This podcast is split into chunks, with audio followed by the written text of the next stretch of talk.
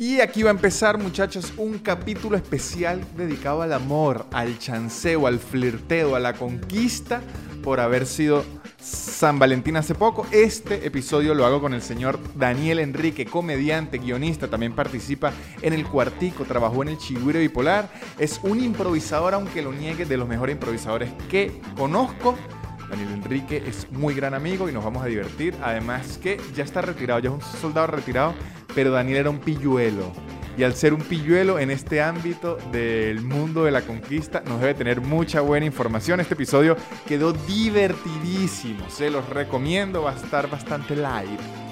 Espero que lo disfruten y también espero que entren a patreon, a patreon.com slash nanutria, patreon.com slash nanutria, donde tengo mucho contenido extra y shows en vivo. Y si quieren ir a mis shows, a mis shows de aquí en Buenos Aires, todos los sábados las entradas están en soynanutria.com.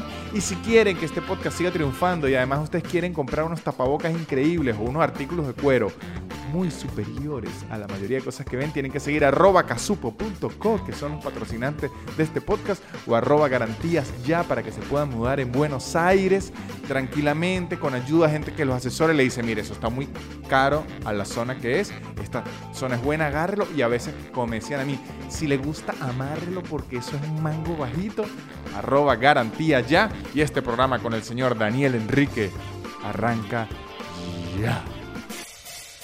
El super increíble podcast de Nanutria, el super increíble podcast de Nanutria, el super increíble podcast de Nanutria y empezó. Y aquí está el señor Daniel Enrique. Hola Daniel. ¿Cómo está Nanutria?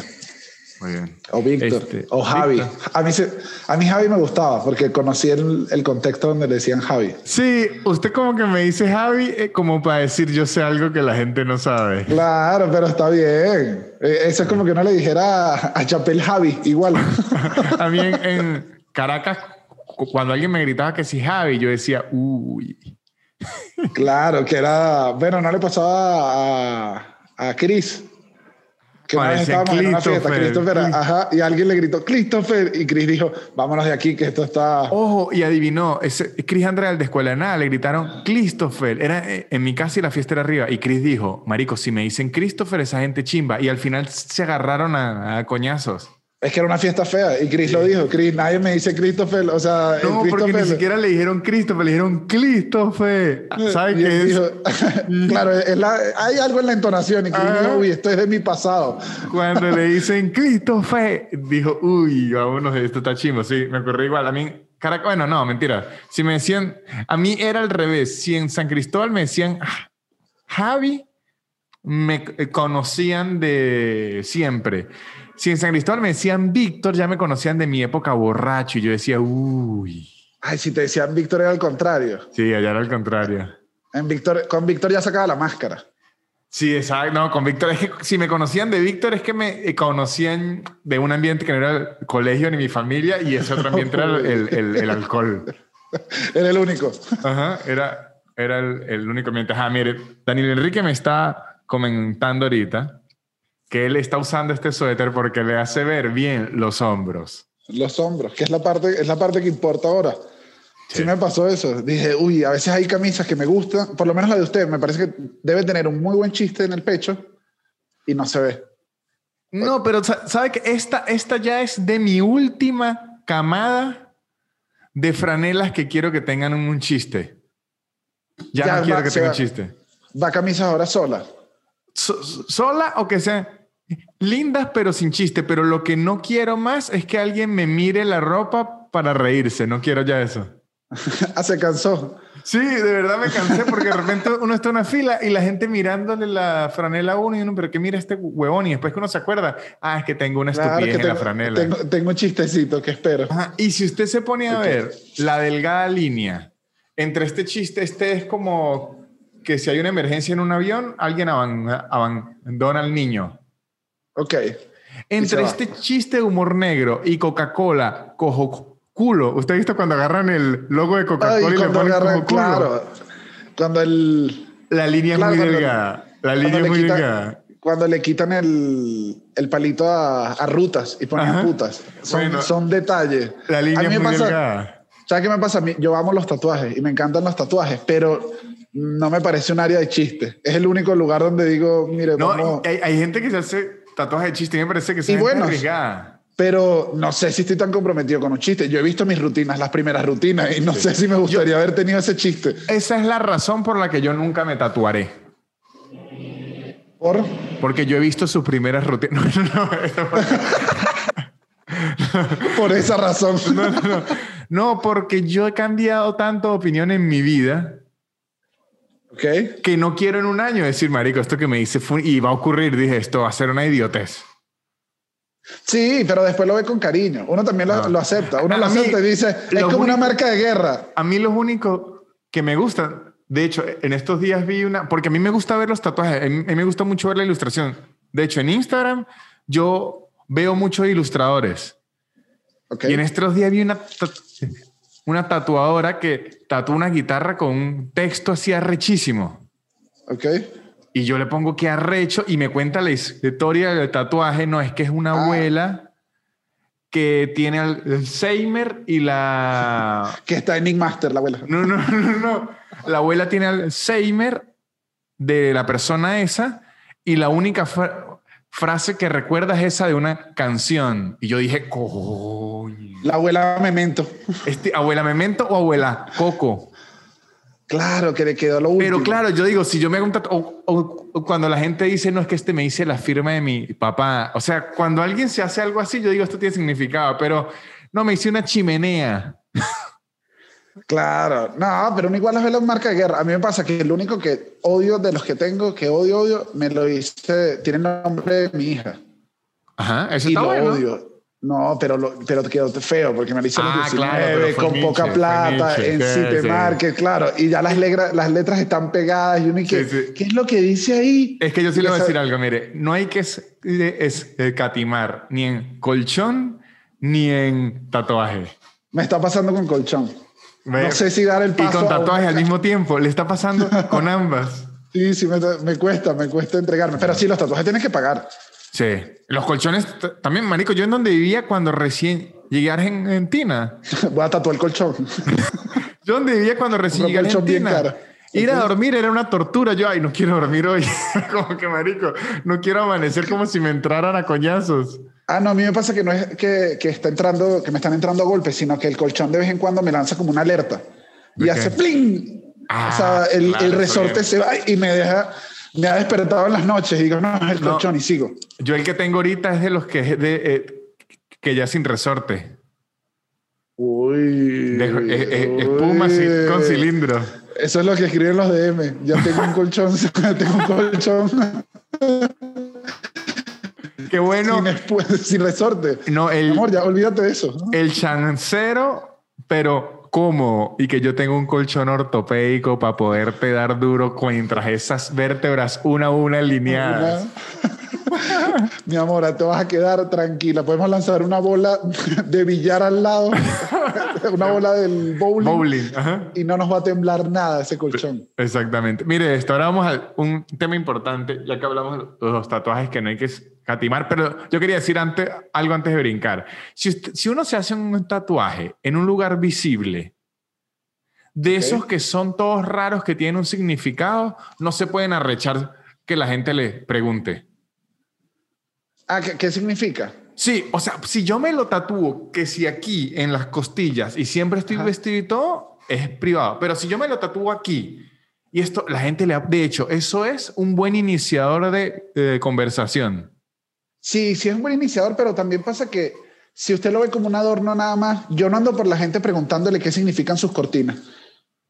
No, pero yo si voy a su casa y tiene unas cortinas muy increíbles, le puedo preguntar, "Epa, ¿y las cortinas de dónde las compró? Se lo puedo preguntar. Y que nada, esa es la única imagen que recuerda a mi abuela. por eso la Pero puse. usted no se podría arrechar. O sea, si se arrecha es como marico, pero tiene unas cortinas raras que Sí, hago? no, no, tampoco es para molestarse, pero creo que ya después de un rato es como, bueno, no, todos los tatuajes tienen significado. También hay algo de eso, no todos los tatuajes tienen significado. Claro, pero uno pregunta. Es, es Como- como que yo me arreche porque la gente me pregunta qué significa nanutria. Es obvio que la gente lo va a preguntar porque es una mierda que no tiene Usted no sentido. sabe la cantidad de veces que me lo han preguntado a mí. Por eso es que no tiene sentido. Entonces es obvio que la y para los que no sa- saben es que mi mamá es indígena, mi mamá es indígena y ese es el apellido de ella, apellido indígena. ya es como el guasón. Ya dice cualquier historia de la sonrisa. Uy, no, no quiero hablar de eso. Este episodio salió, ya ocurrió San Valentín, pero vamos a hablar, andamos en el mismo mood. Vamos a hablar acerca del chanceo, acerca de abordar, acerca del flirteo, o como se dice aquí en Argentina, el chamullo, chamullo, el chamullo. Chamullo, uy, está buena.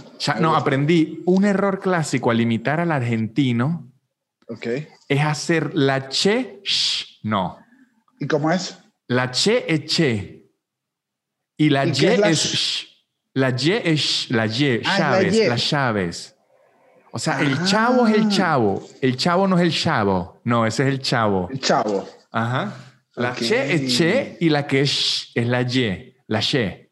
Usted me acaba de desbloquear un nuevo nivel. Claro. Ahora quiero volver, ahora quiero volver a ver todas las entrevistas de Messi que tengo por ahí. Ahora va a tener un mejor argentino si lo imita porque es que la che de ellos es che y la que es es la Y. Lo tengo. Las llaves. Como sea que me es Chayan. Chayanne. Ah, no, es Cha. ¿Es Cha? Chan. Uy, claro, este me da otra. No, esto es, esto es lingüista. Ajá. Daniel, ahora para entrar al mundo del chancito, ¿qué cree, qué cree que son? Yo que soy hiperintro... Yo, para mí es imposible, imposible estar en un sitio, póngale una fiesta, una reunión, ver a unas muchachas que me parecen atractivas. Ok. Y empezar una conversación. Uy, usted está hablando. Eh, es, imposible. complicado. si yo no tengo una botella y media de ron encima. No se acerca.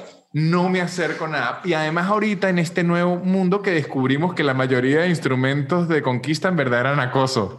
Sí, todo, todo. Yo también. Cuando usted me dijo, vamos a hablar del chanceo, empecé a hacer una lista de cosas y dije que, uy, no. Terminé todas, dije todas. ¿Y cuántas series que si How Your Mother? decían y que Naked Man. No, que no, eso está mal. El Naked Man cancelado. no, How Your Mother es la lista del violador. ajá, todo lo que hacía el personaje Barney Stinson era que todo esto es penado por la ley. Tú deberías estar preso. Eres un acosador. Sí, ahorita, ¿Qué, ahorita ¿qué instrumentos, ¿Qué instrumentos usted? Yo ya, lo dije en la intro. Yo hasta ahorita lo considero no digamos con un soldado retirado, porque eso es feo. Es, feo decir con un soldado retirado. Es horrible. Pero es horrible, nunca. Sí podemos decir que usted ahora no está en la batalla, sino administrativo. Tiene un puesto administrativo. Sí, sí, sí. Si fuera militar ya, ya tengo como más barriga, estoy tranquilo. yo sé táctica, yo sé táctica. O sea, digo, vamos a entrar por aquí, por, por Ayacucho, pero ya no, digamos, no voy al frente. Exacto. No es un SEAL, no es un SEAL de la Marina, fue. No, no, no, ya fue, Y, y, y, se despierta a veces con un flashback estilo la guerra. Todos, todos los días. es que yo vi a Daniel, o sea, debo decir, muchachos, yo, aunque soy así, yo no era un SEAL de la Marina yo era no, más porque usted, usted era más como, como un, como un, estaba encubierto. Es que uno no sí, sabía exacto, Usted, era, usted encubierto. Usted, por eso era la nutria. Ese al final eran nombres claves. Yo no decía quién estoy. Era, era, más, era más misión imposible. Sí, yo era quitaba la máscara. Yo ni que siempre fue una nutria yo era, pasó por aquí. A veces un agente o un doble agente. A veces era doble agente. Sí, era muy complicado. Pero yo llegué a ver a Daniel en misiones kamikaze. Sí, lo que También era un hombre de cuchillo y todo. Y lo que le quiero preguntar, usted que es un hombre cuchillero, que, que, que, se atrevió a enfrentar batallas en donde de entrada uno decía, aquí vamos a perder. sea como sea. que uno dice, antes de batallar, aquí todos van a perder. En esta batalla todos van a perder. ¿Qué recomienda ah. para romper el hielo? ¿Qué aconseja ah. usted? Mire, primero a mí me pasaba que, que esto se lo quiero, se lo quiero comentar. El era horrible llegar a la casa y no tener una historia de batalla. Eso, ese sentimiento. Ah, usted, claro, entiendo. y así fuera para mis amigos. Ese, cuento es mucho mejor. No, no, no peleamos a. Ayer se enfrentó una batalla fuerte, perdimos aquel. o sea, yo prefería tener un cuento de batalla. Al final eran cuentos. Al final lo que le gusta es la historia. Para yo al revés, yo al revés. Yo mientras menos cuentos quedaran, era mientras menos rastro hubiese. Claro, es que era, es que era, muy, era muy lince. Y aquí la, gente no sabe, pero yo cuando estábamos en la quinta, yo a veces lo veía. La Quinta Bar era un, bar, de, Caracas. en donde hicimos un ciclo de stand-up como por cuatro años, pero el problema que tenía ese ciclo de stand-up es que no voy a exagerar y Daniel lo va a confirmar. Había un DJ y lo reconozco hasta la fecha. eh, habían dos. DJ Gerson y DJ... ¿Cómo se me va a olvidar? DJ... Se me fue el nombre también El que está en Nueva York. Él es amigo mío, DJ. Claro. Dios mío. Gerson Bueno, 2. Vamos a decir bueno, se Gerson me 2. olvidó y con todo el dolor del mundo porque es amigo mío, pero en este momento quedé con la mente. Nanfer, DJ Nanfer. Claro, vale. ¿Cómo se nos.? Si yo Gracias. no decía Nanfer, Nanfer. eh, se acababa el súper increíble podcast. Ok, Nanfer. ¿Qué ocurría? Era el único show de stand-up que yo he visto y eso que yo me presentaba en México, en Bogotá, en Argentina, en Chile. Que el último comediante no había terminado de decir muchas gracias. Es que no ocurría Se ni medio segundo.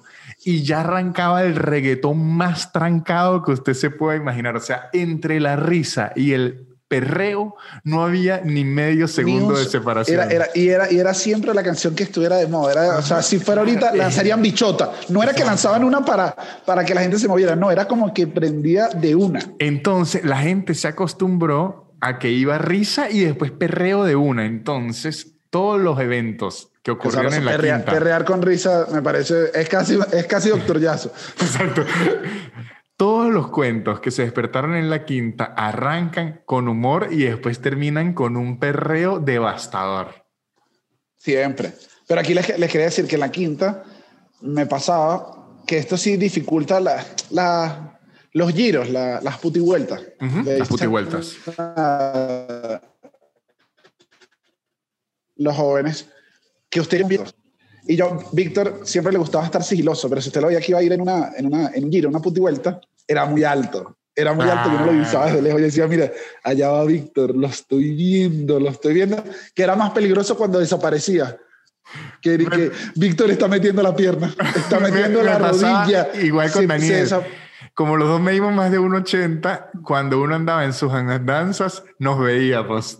Era como al- tiburones, a lo- eran tiburones, pero que se veía en vez de la aleta a la cabeza. Era Ajá. complicado. Sí, Víctor, yo- creo que hay varias maneras. Si ves un grupo que te gusta, uno, te puedes lanzar del animador Ok.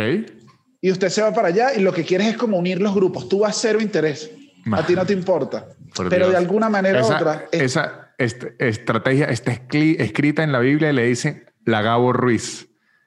Claro, Gabo Ruiz era un, ma- Gabo Ruiz era un maestro. Gabo Ruiz, y entonces, La, se- animador, claro, que usted va sin, sin fines lascivos hacia el exterior. Nunca. usted solo quiere animar la fiesta. El entretenedor, the entertainer. Claro, y estás tranquilo. Y lo que, lo que desconocen los amigos, en nuestro caso no, pero los amigos desconocen que es que él se está llevando un spot muy grande. Claro. O sea, entonces él sabe ya que más bien tú tienes que esperar qué es lo que el entretenedor...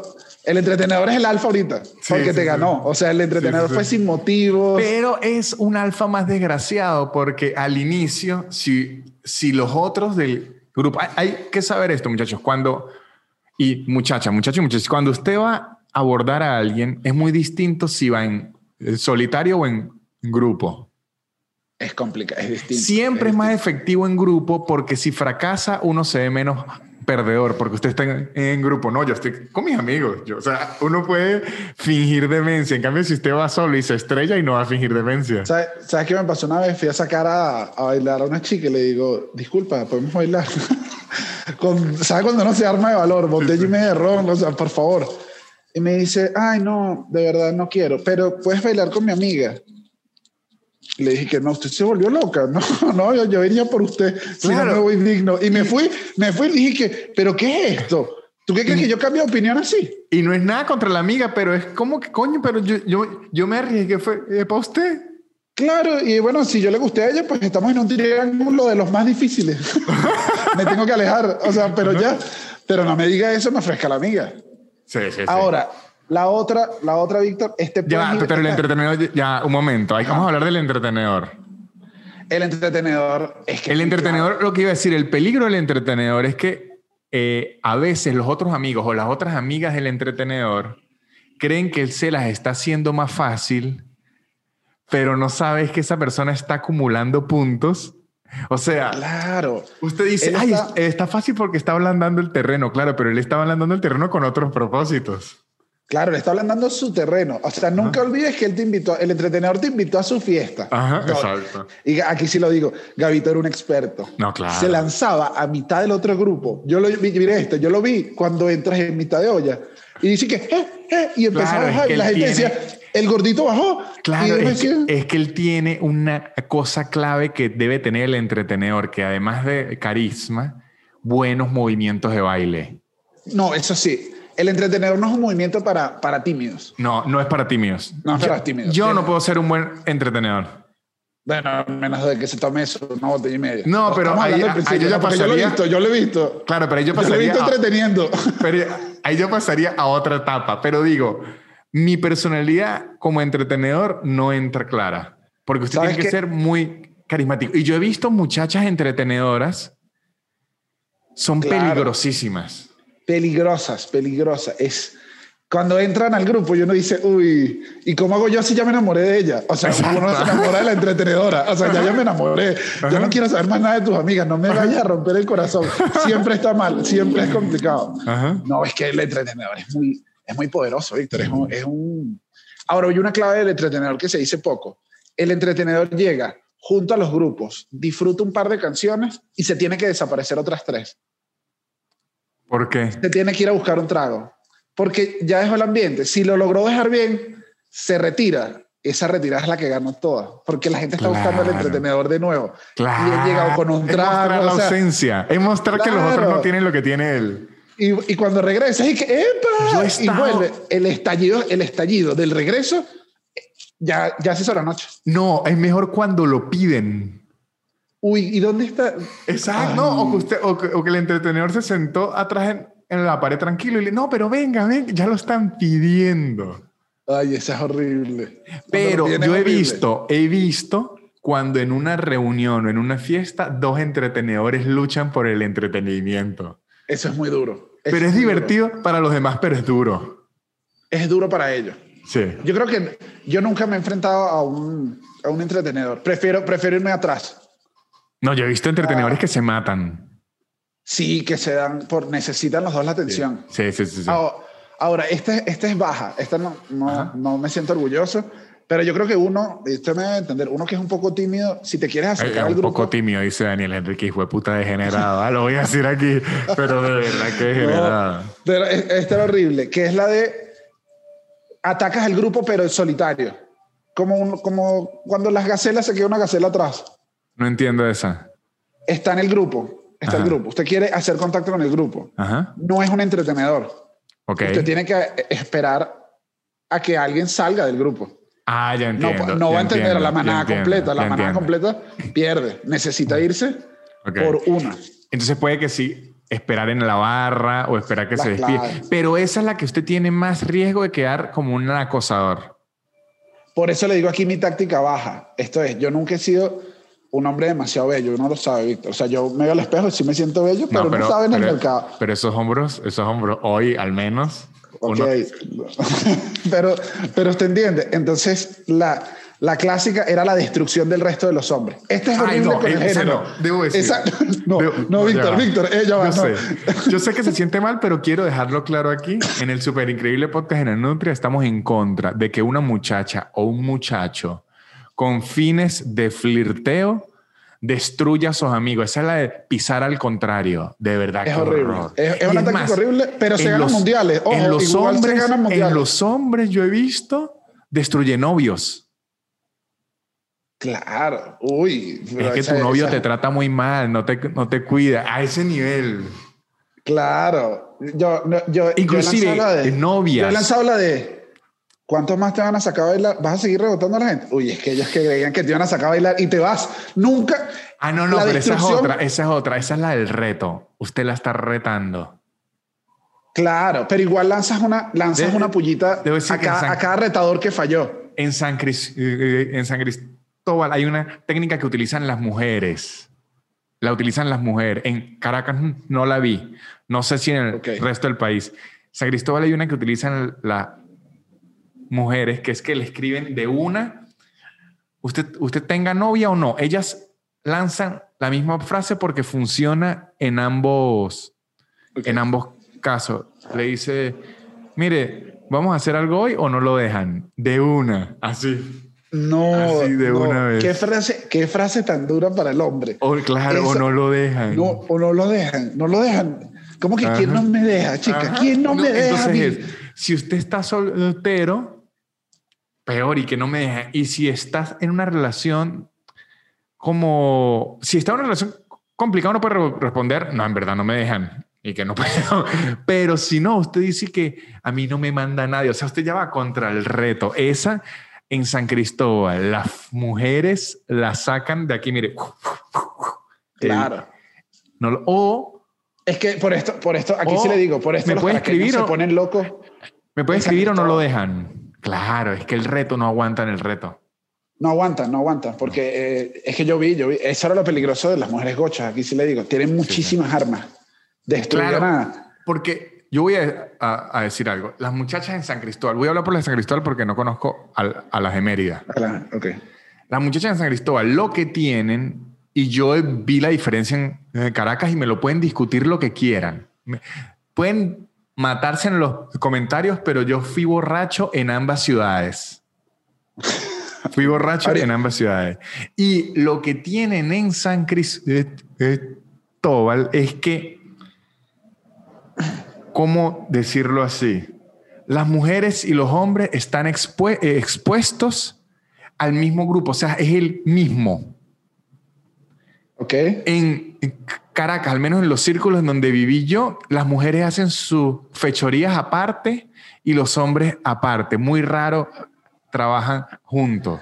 Ah, ok. En, en San Cristóbal trabajan juntos. O sea, en el O pro sea, de... en San Cristóbal yo tenía amigas, me acuerdo un grupo, eran cinco muchachas y el refrán era la que no es puta no disfruta.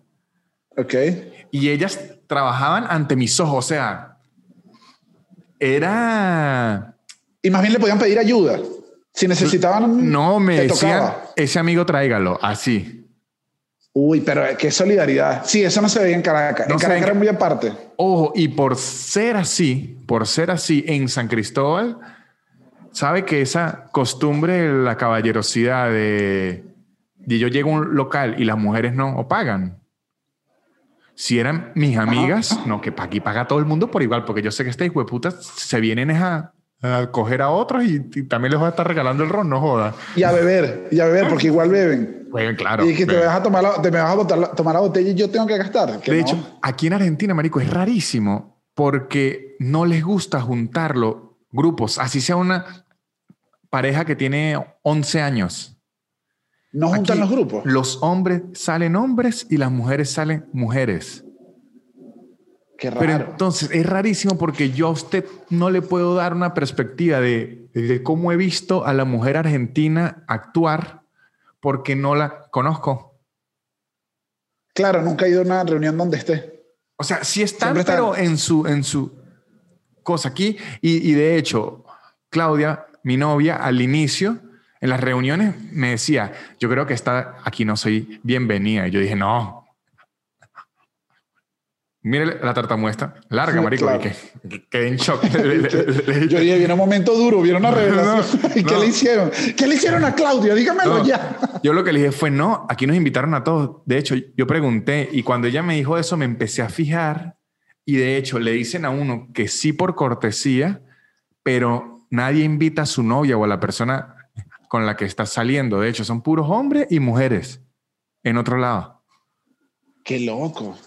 Y eso es, es complejo. En cambio, por- en, en Caracas es más que se juntan, pero en San Cristóbal es mucho más aún. Ok.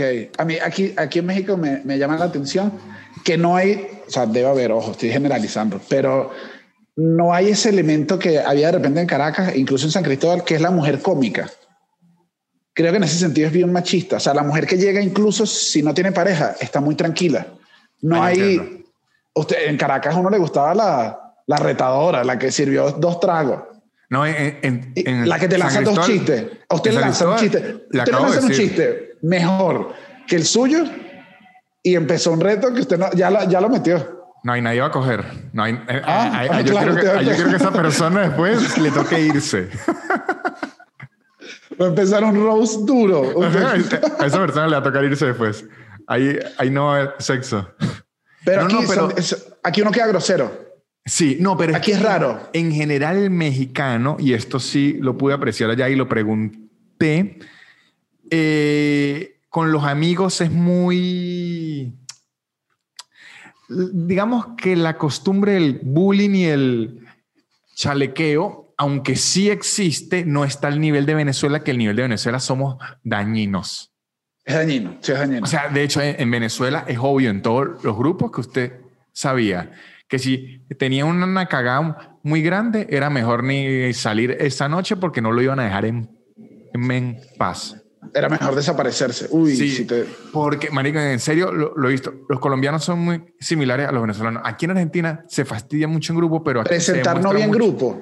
Presentar no bien grupo. Tiene que ser al tiempo y se controlaban, pero igual tú sabías que venía un rato de, y, bueno, en la cocina. Si te pillan en la cocina, y, ay, estás hoy tranquilo. No, sí, es que y ese, ese, ese chalequeo que es como, como en baja frecuencia, que es el peor, que uno dice, estoy oyéndolo, y ella también. ¿Y ¿Ustedes creen que es baja frecuencia? Aquí es, es, que le digo de nuevo, mi experiencia san cristobalense, si usted lleva una novia a su grupo, que usualmente tiene mujeres y hombres, las mujeres del grupo dicen, ah, sí, vamos a ver. Y empiezan con unos jueguitos a ver hasta cuándo esa mujer se arrecha. Es, que son malas las coño madre, son malas. Claro, te empiezan a hacer. Ah, a mí no sabe qué me pasó. El, mi amigo Francisco, el abogado. el, una vez le, estaba saliendo con una chica y yo a él le había comentado de otra chica con la que estaba saliendo. X digamos, llamémosle a la productora, a la que yo le había comentado. Le dije, estoy saliendo con una productora, me encanta y tal. Fran, estoy enamorado, creo que por fin estoy enamorado. Nos dejamos de ver como un mes y fuimos a una reunión y yo llevo a otra chica que no era la productora. Francisco se ha lanzado esta que hasta el día de hoy yo le digo, ¿qué pasó? ¿Cuál, cuál fue la falla como amigo mío, como hermano? Como hermano que te voy nombrando donde sea, que digo, él, él es mi hermano. le, le digo, epa, te la presento me dice, la productora, la chama, hacía que si vienes raíces. O sea, no había manera, no había manera de que, de que yo pudiera decir, claro, la productora de la venta de edificios. Claro, no, y además. fue tan específico. Exacto, es tan específico que no se siente chiste. Ella se empezó a reír, me miró, yo me empecé a reír. Francisco, y que no es, ¿no?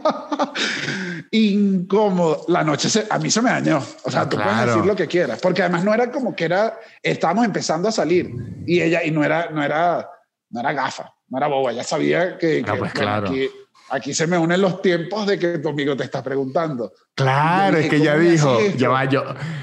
Eh, sí, claro, ella dijo, ella se ha visto ya con Francisco antes. Claro, Francisco es su hermano. Sí, Francisco es su hermano. ella hizo la Marvel. Ella vio la línea de tiempo y dijo, aquí se están solapando. Claro, ella dijo, no me hace falta ver eh, la era de Ultron, porque ya, la conecté, ya las vi todas. Con WandaVision y la entendí. Claro, es que era... Me fascina. Es muy, peligroso. Sí, sí, es que se... Ojo, a mí nunca me ha gustado, ni siquiera en el chanceo, en el día a día, a mí nunca me ha gustado los chistes que puedan ser verdad. No me han gustado, nunca. ¿Sabe? Esa gente que le dice siempre se ponen de idiotas que sí, el día de los enamorados y el día de los enamorados, no, el día de los inocentes, voy a hacerle creer que le estoy montando cacho o voy a hacerle creer que estoy embarazada y que coño no haga eso. No haga eso. Porque es que la respuesta que usted tenga después de eso, nadie la va a poder controlar porque va a ser una respuesta real. Entonces la respuesta real va a generar toda... se va a quedar eso en el... Bueno, así yo vi una vez un programa de cámara escondida de fútbol italiano. Y la broma, que me parecía bien pesada, era que la mesonera le, empecé, se le, empezaba a chancear al, al jugador, que era Totti. Y la idea del sketch era ver hasta dónde llegaba Totti. El, el sketch lo cortan y gritan, corte, cuando Totti se lo está sacando para metérselo en una mesa. Corte, todo el mundo se ríe y Totti tiene como 15 años de casado, dos hijos. Y salían y yo decía, bueno, este humor italiano es bien abierto, pero esta broma, no sé hasta qué punto tú llegas a la casa y le dices, sí, yo sabía que era broma. O sea, se abrió los pantalones, un jugador profesional. Eso está en Bueno, pero es que así era Totti. Claro, pero no te lances que es bromita y el que yo también, con el pene en la mano. Es que es muy definidor, es que es muy definidor. Ese, ese lugar, ese lugar es muy definidor. Siempre es fácil. Y que bueno, así, por eso me contrataron, mi amor. No, porque yo recuerdo una vez, me acuerdo demasiado que yo, fastidiando, me preguntaron, había una muchacha y un muchacho que como que se la pasaban juntos y tal y no habían llegado a la reunión y yo dije, esos andan cogiendo y que me preguntaron, ¿para dónde están estos? Yo le dije, eh, cogiendo, ¿no? Como a la semana me llega la muchacha y me dice, molestísima, ¿usted por qué está diciendo que ellos estamos cogiendo? ¿No ve que él está afrontando un divorcio en donde le quieren quitar al hijo y ahora van a creer? Yo le dije, pero tío, yo le dije primero, ¿quién coño estaba en la reunión? Empezó a chingar todo eso. Primero, si ustedes están en un divorcio, no cojan en una reunión donde hay más. O sea, busquen un momento. Y lo que dije yo, coño, yo sé que es algo feo, pero es una expresión que tengo yo, está cogiendo y que, no, que, perdón, pero ya no la dije más. Pero yo antes lo usaba como una expresión. Si faltaban dos personas, yo decía, ¿dónde están? Cogiendo. claro, pero era muy real podía pasar y las probabilidades son altas de que siempre estén cogiendo si se perdieron. Claro, es que eso es lo que yo no evalué cuando estaba eso. Por eso es que los chistes de realidad. Por lo menos estilo que alguien le diga, uh, póngale que la novia de alguien de tres años le diga a alguien estoy embarazada y él le diga abortar. ¿No? No. Y si ella dijo, o sea, empieza el peo, porque si ella en verdad no quisiera abortar, sino que creía que la relación ya tenía suficiente, imagínese ese peo, marico. Es que es muy complicado. Igual que hay una, hay una... ¿Sabes dónde son, dónde son esos chistes? Mucho cuidado. ¿Dónde? Que es un lugar pésimo para chancear, aquí lo digo. Y también, también lo hice, pero... ¿Y que Mercado Libre? y que, vale, mi amor, Epa, te oferto, te oferto si me das tu número. No, la oficina. La oficina es un lugar pésimo. Es pésimo, pero, pero es imposible. Es un grupo de personas centradas con el mismo, con el mismo objetivo durante pero, mucho tiempo. Hay, hay un refrán el refrán es hacia los hombres, pero aplica hacia mujeres y hombres, que es no meter el pipí en la nómina. Porque es que el problema de usted tener un romance en la oficina es que cuando ese romance se acabe o si se pelean, usted, usualmente si usted tiene un problema en su relación, luego va a la oficina y ahí se relaja el problema. Si usted tiene un problema en su relación y su relación es en la oficina, cuando haya la oficina ese problema va a existir ahí y se va a sumar a los problemas diarios de la oficina. Claro, está cargando con una carga horrible. claro. Sí, es que la, oficina es muy difícil. Además que siempre se sabe. Son pocas las veces que se nota. Cambian los patrones de, comportamiento. El almuerzo empieza a cambiar y uno hay que... Esto no se la pasaban juntos, pero ni de vaina. Ya hace, hace Víctor almorzando con la de recursos humanos. Ajá. Sí, ni siquiera... He conocido muy pocos casos que existen de gente en la oficina que haya tenido algo y la gente no se haya dado cuenta. He, visto muy poco. Hay más Tienen que ser de gente que crean que tienen algo y no lo tuvo que al revés. Sí, sí, sí, la gente lo tiene. Bueno, en la oficina, ¿se acuerda el, diseñador? Que claro, sí, sí, claro. Que, que, los descubrimos tomando una cerveza en la tarde. Ah, no, pero es que eso fue muy descarado. Pero además que... Vamos a tomar una cerveza a la hora del almuerzo y que, pero por favor es martes. claro, además que no sabíamos porque el otro diseñador que había entrado era muy callado, era muy, era muy serio y de repente lo descubrimos y fue como, uno no sabíamos que eran gay y dos ya están saliendo. Es que fue nuestra sorpresa fue doble, descubrimos todo el personaje. Claro. Cerveza a las dos de la tarde en almuerzo no se puede. Claro, es que es muy a menos que uno haya terminado y se vea despechado, pero esto no se había despechado nada. Yo considero en general que los romances en la oficina lo complican. La única medio solución es que sea un departamento muy, o sea, una empresa muy grande y que sean de departamentos alejados. Claro, pero en, la oficina pequeña no se puede. Igual usted ah, llegó a tener romance con alguien de la oficina. No. Nunca. Nunca. Nunca. Ni una fiestica de Navidad que terminó un poquito más allá. Nada. De hecho, puedo decir que en retrospectiva pienso, a veces me hubiese arriesgado unas, pero nunca, nunca, nunca lo hice. Y de, de, de, es más, cuando trabajé en oficina creativa de guionista, los primeros años, pues Chucho no se dejaba escoger. Pero ya luego, digamos que siempre estuve en una posición medio de jefe. Ahí, ahí sí, ahí sí Es cambia. que, es que la sí, sentía sí. yo decía, coño, esto es chimbo. Sí, porque no sabes hasta qué punto No. estás inf- está influyendo que seas jefe. Sí, Siempre está influyendo. No, y que chimbo, en verdad es, es- es chimbo. Claro, pero cuando estás en nómina. Cla- no, o sea, entiendo, entiendo la diversión estás- del que está abajo hacia arriba.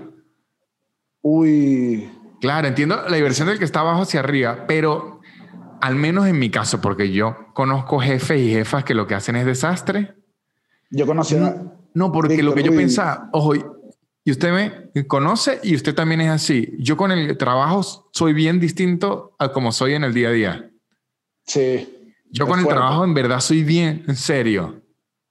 Y yo Entonces, dije, eso le. ¿Cómo si le voy a meter el esto- pipí a... No, ¿cómo le voy a meter el pipí a alguien y después le voy a reclamar algo? Es que, sí, ¿entiende? No puedo. Sí, claro. Además que usted también hace mucho cariñito. O sea, Ajá. usted se entrega full. Entonces, no te voy a Claro. dar este amor y después decirte dónde está el guion. Claro. No. Y que el guion no está porque ayer se lo estaba mamando. ¿Qué respondo a eso? ¿Ah? se queda ahí. ¡Ey! ¿Sabes qué me pasó una vez que me consiguió una jefa? ¿Se acuerda por el medio de la calle? Eran unas actividades que hacían en, en Caracas, que era como, un- no sé, agarran dos municipios culturales y la gente se iba a beber en la calle. Eso era lo que era. Beber en la calle. A una hora ya buena de, por el medio de la calle, entró el león. Me pongo así, está mi jefa. Uy, Víctor, yo tenía cierta hora y dije, hoy es el día. Hoy se puede, hoy se puede. Claro, porque puede". es que al revés, de abajo hacia arriba es una lucha del proletariado contra la gran empresa. Claro. Es así al revés. Claro, esto es totalmente, eh, cambia totalmente la situación. Ajá. Y claro, yo, épale, ¿cómo? Y fuera de la oficina las reglas cambian. Pero po- por, lo menos yo he llegado a estar en situaciones así, yo siendo el jefe o yo siendo el comediante o algo así, y de una digo, me voy, de una vez. Así se le empieza a poner complicado. Claro, porque digo, eh, digo, esto se va a complicar después. Ahorita está increíble, se va a complicar después. Y yo sé que la carne es débil. O sea, ¿sabe qué hago? Yo sé que lo puedo aguantar, pero no me quiero ni poner a prueba. Claro, es que Digo, no, yo mejor. Es que vas a sufrir. Es que le iba a pasar mal. Desde ahí le iba a empezar a pasar mal. Esto es algo que yo aprendí en, en Jiu-Jitsu. Yo entrené Jiu-Jitsu brasilero y yo, la mayoría de personas que hayan entrenado un arte marcial de forma seria van a saber lo mismo. Mientras usted más entrena un arte marcial, menos ganas de pelear fuera de las reglas tiene, porque la regla de una pelea es no importa lo bien que usted pelee, siempre hay oportunidad que por lo menos le metan una mano. O sea, siempre... Me, per- me perdí en esta parte. ¿Usted se cogió al sensei? No, no, no, no. Usted es otra historia que ya conté. Es otra historia que ya conté con Sensei, pero eso de Kung Fu. En, en, embarazó una chama y por eso se acabó el Kung Fu. Ajá, hizo, hizo la cara. No, a lo que me refiero es, si usted se va a agarrar a pelear, por mucho que pelee, siempre hay oportunidad que le den a usted. Claro. Entonces, si usted se va a someter a un círculo de chanceo creyendo que usted no va a Va a agarrar, estar superior. Claro. siempre hay oportunidad de que no. Siempre pasa. Claro. Claro, claro. De repente un movimiento, una cerveza de más, una cosa, uno no sabe. Víctor, ¿sabes qué? ¿sabes qué me di cuenta aquí? Que es horrible, yo no lo había evaluado. El no bailar para el chanceo, al menos en... En Venezuela, en Argentina no. Ajá, por eso le iba a decir, no, ¿sabes qué pasa acá? Yo no bailo lo que bailan. Entiendo. Ah, claro, la cumbia. Bailan como una... La bailan cumbia. como... Sí, sí. Un Ajá, y es como un brincado, que no le tengo el ritmo, porque tuviste que haber nacido, tuviste que haber nacido con eso. Sí, sí, y yo veo y digo, uy, no, no, Claro, pero no. por lo menos, yo debo decirlo aquí. Yo he admirado y he visto con envidia el movimiento caraqueño de la Avenida Libertador de Daniel a la hora que suena la salsa. Claro, aquí lo hice una vez, Víctor, aquí sí se lo voy a decir, mire, y no tuve ni pena. Dije, pusieron salsa y dije, va a durar como dos salsas. Yo tengo que hacer algo, tengo que dejar mi país en alto. Estos son los momentos, estos son los pequeños, no es la gorra tricolor, son estos pequeños momentos que nos hacen sentir venezolanos.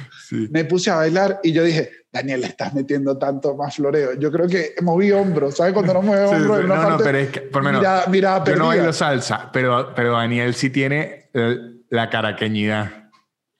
Pero bailar, bailar te ayuda bastante. Sí. Y aquí yo lo tenía y sabía, y sabía, sabía y es por lo mismo, por lo que estamos hablando, porque bailar es una excelente forma de romper el hielo. ¿Por qué? Porque primero es una actividad que usualmente se hace de dos. Entonces usted no está quedando como un sádico enfermo.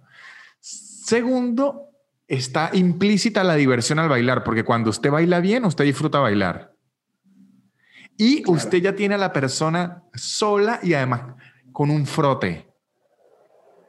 claro, ya, ya, ya, saben cómo se siente la otra persona. Exactamente, exactamente. Si hubo química, ya rompieron varias barreras. ¿Sabes qué me pasó una vez que de, esto en la quinta bar nuevamente? Varios jueves donde estábamos. No, es que la quinta bar, muchachos, yo, pudiese hacer un programa, un live de 25 horas de solo cuentos de la quinta bar. Y con 25 comediantes. O sea, pueden ir llegando personalidades. ¿Qué me pasó? Esto se lo conté una vez a Seda. Eh, yo tenía varios jueves que ustedes se iban. Cuando me empezaron a abandonar. Cuando, ay, ay, Daniel. No, abandonarlo no. Por lo, que, lo mismo que le estaba diciendo. Porque eh, había días en donde usted veía la peligrosidad de la jungla. Yo le llamaba a, a la pista de baile la quinta bar la jungla. Y decía, yo me tengo que ir de aquí porque es que me va a morder un tigre, es lo que decía. claro, sí. A mí me pasaba, yo a veces bajaba con pedazos de carne, así. ¿Dónde está el tigre? No, Daniel se llenaba de sangre, Daniel se llenaba de sangre. Pero hoy tenía varios jueves viendo, y Víctor, había una chica que se notaba además que, que se notaba que era bailarina. Ok, ok. Estaba el look de bailarina. Y bailaba mucho y la sacaban a bailar millones de hombres y ella bailaba y los rebotaba. Claro, claro. porque ella lo que quería era bailar. Es la gente que sale a bailar. pero era una energía que yo decía, yo no, cada vez que la veía, y la vi como tres jueves, yo decía, me entran como, son como ondas de, de sexapil. Que claro, es, no, es que eso existe. Ojo, eso existe en hombres y, y mujeres. Y en mujeres. Ojo, yo lo, lo he visto en mujeres cuando uno, el hombre, repara algo o hace algo de fuerza. De repente la gente que, uepa, ¿qué ocurrió? ¿Qué ocurrió ahí? A mí me llegado a pasar como papá, haciendo algo con Sophie. Es como la película esta cuando Adam Sandler le enseña a nadar al niño, que está Nicole Kidman y Jennifer arriba. Sí, pasa, sí, pasa. Hay instinto primitivo. Hay instinto primitivo. Pero mira, aquí estoy. Me había golpeado las ondas como y siempre iba los jueves y llegaba como a las dos, porque además no llegaba a la hora. Era muy misterioso todo. Un jueves yo dije, yo no aguanto. Me puse en la barra, pedí un trago así, me lo bebí completo, Víctor, y empezó a sonar Romeo Santos. Dije, Dani, Dani, Dani, basta, basta. Y me, me tiré así, mamazo, fui separando gente, así. Le digo, bailamos. Y me dice, claro se lo prometo que se abrió como el baile, como un prom, pero un prom de la Libertador, porque con bachata. Se abrió todo el prom y eso era, yo no sé muy bien dar las vueltas en bachata, pero como ella, ella era bailarina, casi lo hacía sola. Entonces el baile, se lo juro, que fue el mejor, no hay, mejor baile, que me, que me disculpe mi futura esposa, que no, nuestro baile no va a ser mejor que este. Bailamos y eran ondas. Yo dije, ella, estoy mandando ondas yo Mire, yo... Terminamos, mira esto, terminamos la canción, le dije, muchas gracias. le di las gracias y me fui al local.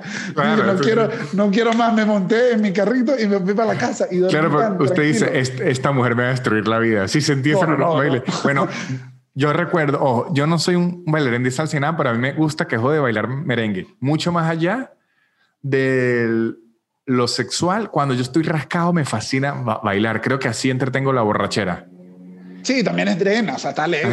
Y recuerdo una vez en una fiesta que estaba usted presente, bailé con una muchacha. No voy a decir que, pero digamos que hacer cualquier cosa con esa muchacha era un problemón. Esa es la definición.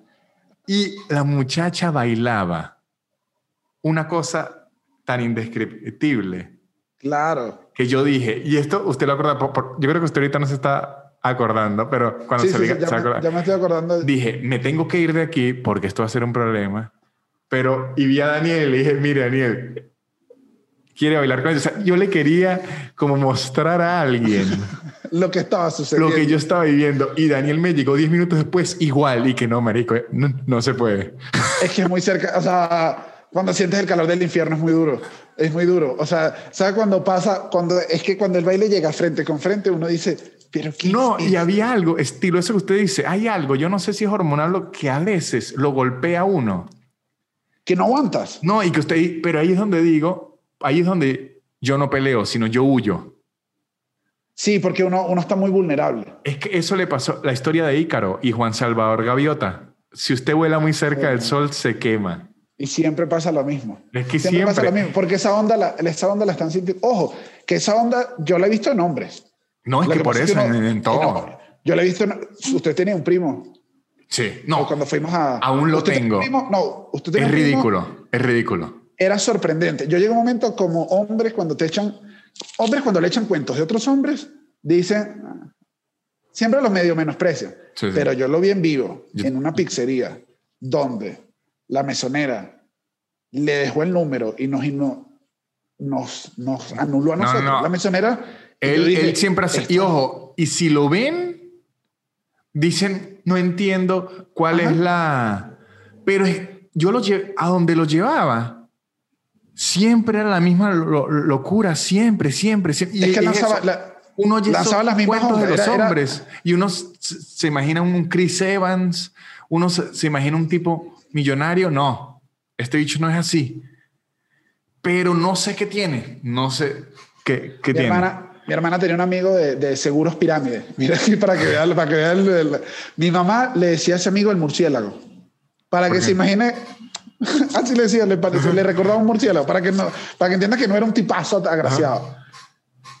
Yo no conocía a nadie que presentara más, más mujeres cada vez que tú lo veías. Siempre, siempre. Y una vez estoy con él en un karaoke en Chuao, el mesón de Chuao se llama. Ujú. Y lo veo ese día, primera vez que lo veo, batallaron una. Te digo, no está, no lo veo seguro. Eso es bueno Que- cuando usted ve a esos Claro. guerreros. en- Es que es igual con entretenedor. Cuando usted ve a un tipo, una tipa de esas, enfrentándose a alguien de su mismo rango. Claro, está, es que estaba duro. Sí. Y yo dije, está duro. Y me la acerco. También yo, reto de amigo, y le digo, uy, hoy no te veo sólido. Me volteó así, con risa. Cuando yo le vi la risa, dije, ganó. Dije, ganó. No sé con Claro. qué viene, pero ganó. Me miró y me dice, voy con el insuperable. Es que hay Como, maestros, hay maestros. se paró, el insuperable era que se paró y pidió una canción en el karaoke. Y es la de Ana Gabriel y Vicky Carr. ¿Sabes cuál es? Claro, qué horror, qué horror conquistar con Mira, esa. Y él hace las dos voces. El show es tan bueno, Víctor, que hasta yo dije, quiero darle un piquito. Claro, pero es O sea, usted, quiero- usted y, y se él acuerda, se va. ¿usted Las se acuerda de Crazy and Stupid Love?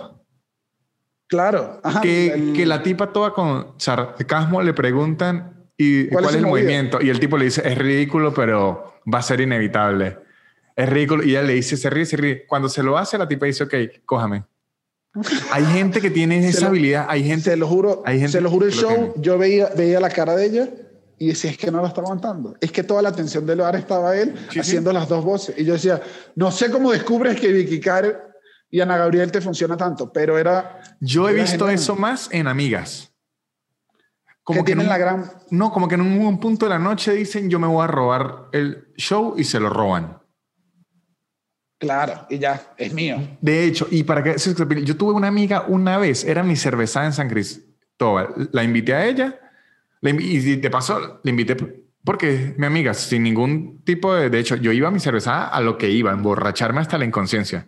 Nada de sexo, esa porquería Qué, de sexo. qué horrible cuando uno va con esa fijación y aparece un chanceo a la mitad. Que, No, no, no, asco, asco. No, no, no, no, no. Hoy vine, hoy vine, hoy, hoy soy un bárbaro. Hoy vine a trabajar, hoy vine a trabajar. Bueno, hoy no es placer. en esa, en esa fiesta de cerveza, cinco amigos se pelearon entre ellos por ella, mientras ella no le está prestando atención a ninguno. De hecho, ella tenía novio. Pero cinco hombres se agarraron a pelear por ellas por- porque desprendía eso que es como una locura. Es que es muy duro. Ahora, ¿sabe dónde yo creo que todos alcanzamos ese nivel de, de locura? O sea, es un día gratis para todo el mundo. Las bodas.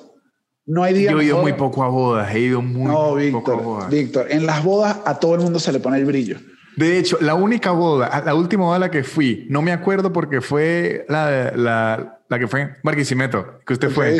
Pero yo estaba muy borracho y no me acuerdo. Y después ustedes me dijeron que yo hice estragos, pero yo no me acuerdo. Claro, usted se puso en la pista a bailar merengue con una rodilla bien. Pero yo bien- no me acuerdo, Bien no me metida. acuerdo. Que uno decía que, uy, qué peligrosa esa rodilla de esa rodilla ya está metida a un punto O sea, que si, no se debería. si usted- si yo alguna vez le hago una estatua póstuma, hago una rodilla. Van a entender pocos, pero van a decir, esa, esa es la gran rodilla de Nanutria. porque Pero no yo me vi, acuerdo, Era no a la me acuerdo. derecha y se iba para abajo. Y era, era increíble. Yo decía, no entiendo cómo un hombre de un metro noventa baja y sube tan rápido. Pero es que no me acuerdo, pero he ido a muy poca boda como para experimentar eso que usted dice, pero con mi poca experiencia, que fue esa, yo diría que sí.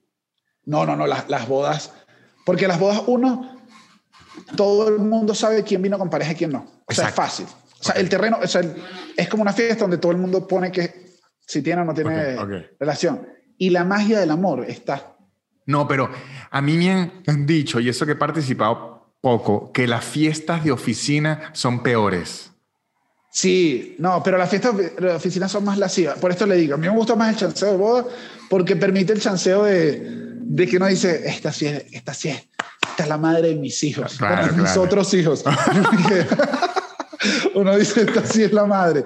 Uy, A mí no lo deja. Las de oficina lo que pasa es que se ponen muy, son muy sexuales. Yo diría Eh. que es el otro lado, no es el amor, no es el amor, es vamos con todo en esta... Yo no, en una fiesta de Navidad, que aquí me quité el sombrero, nunca le ha pasado que ha visto un artista en vivo y dice, ah, yo era un estúpido que lo criticaba.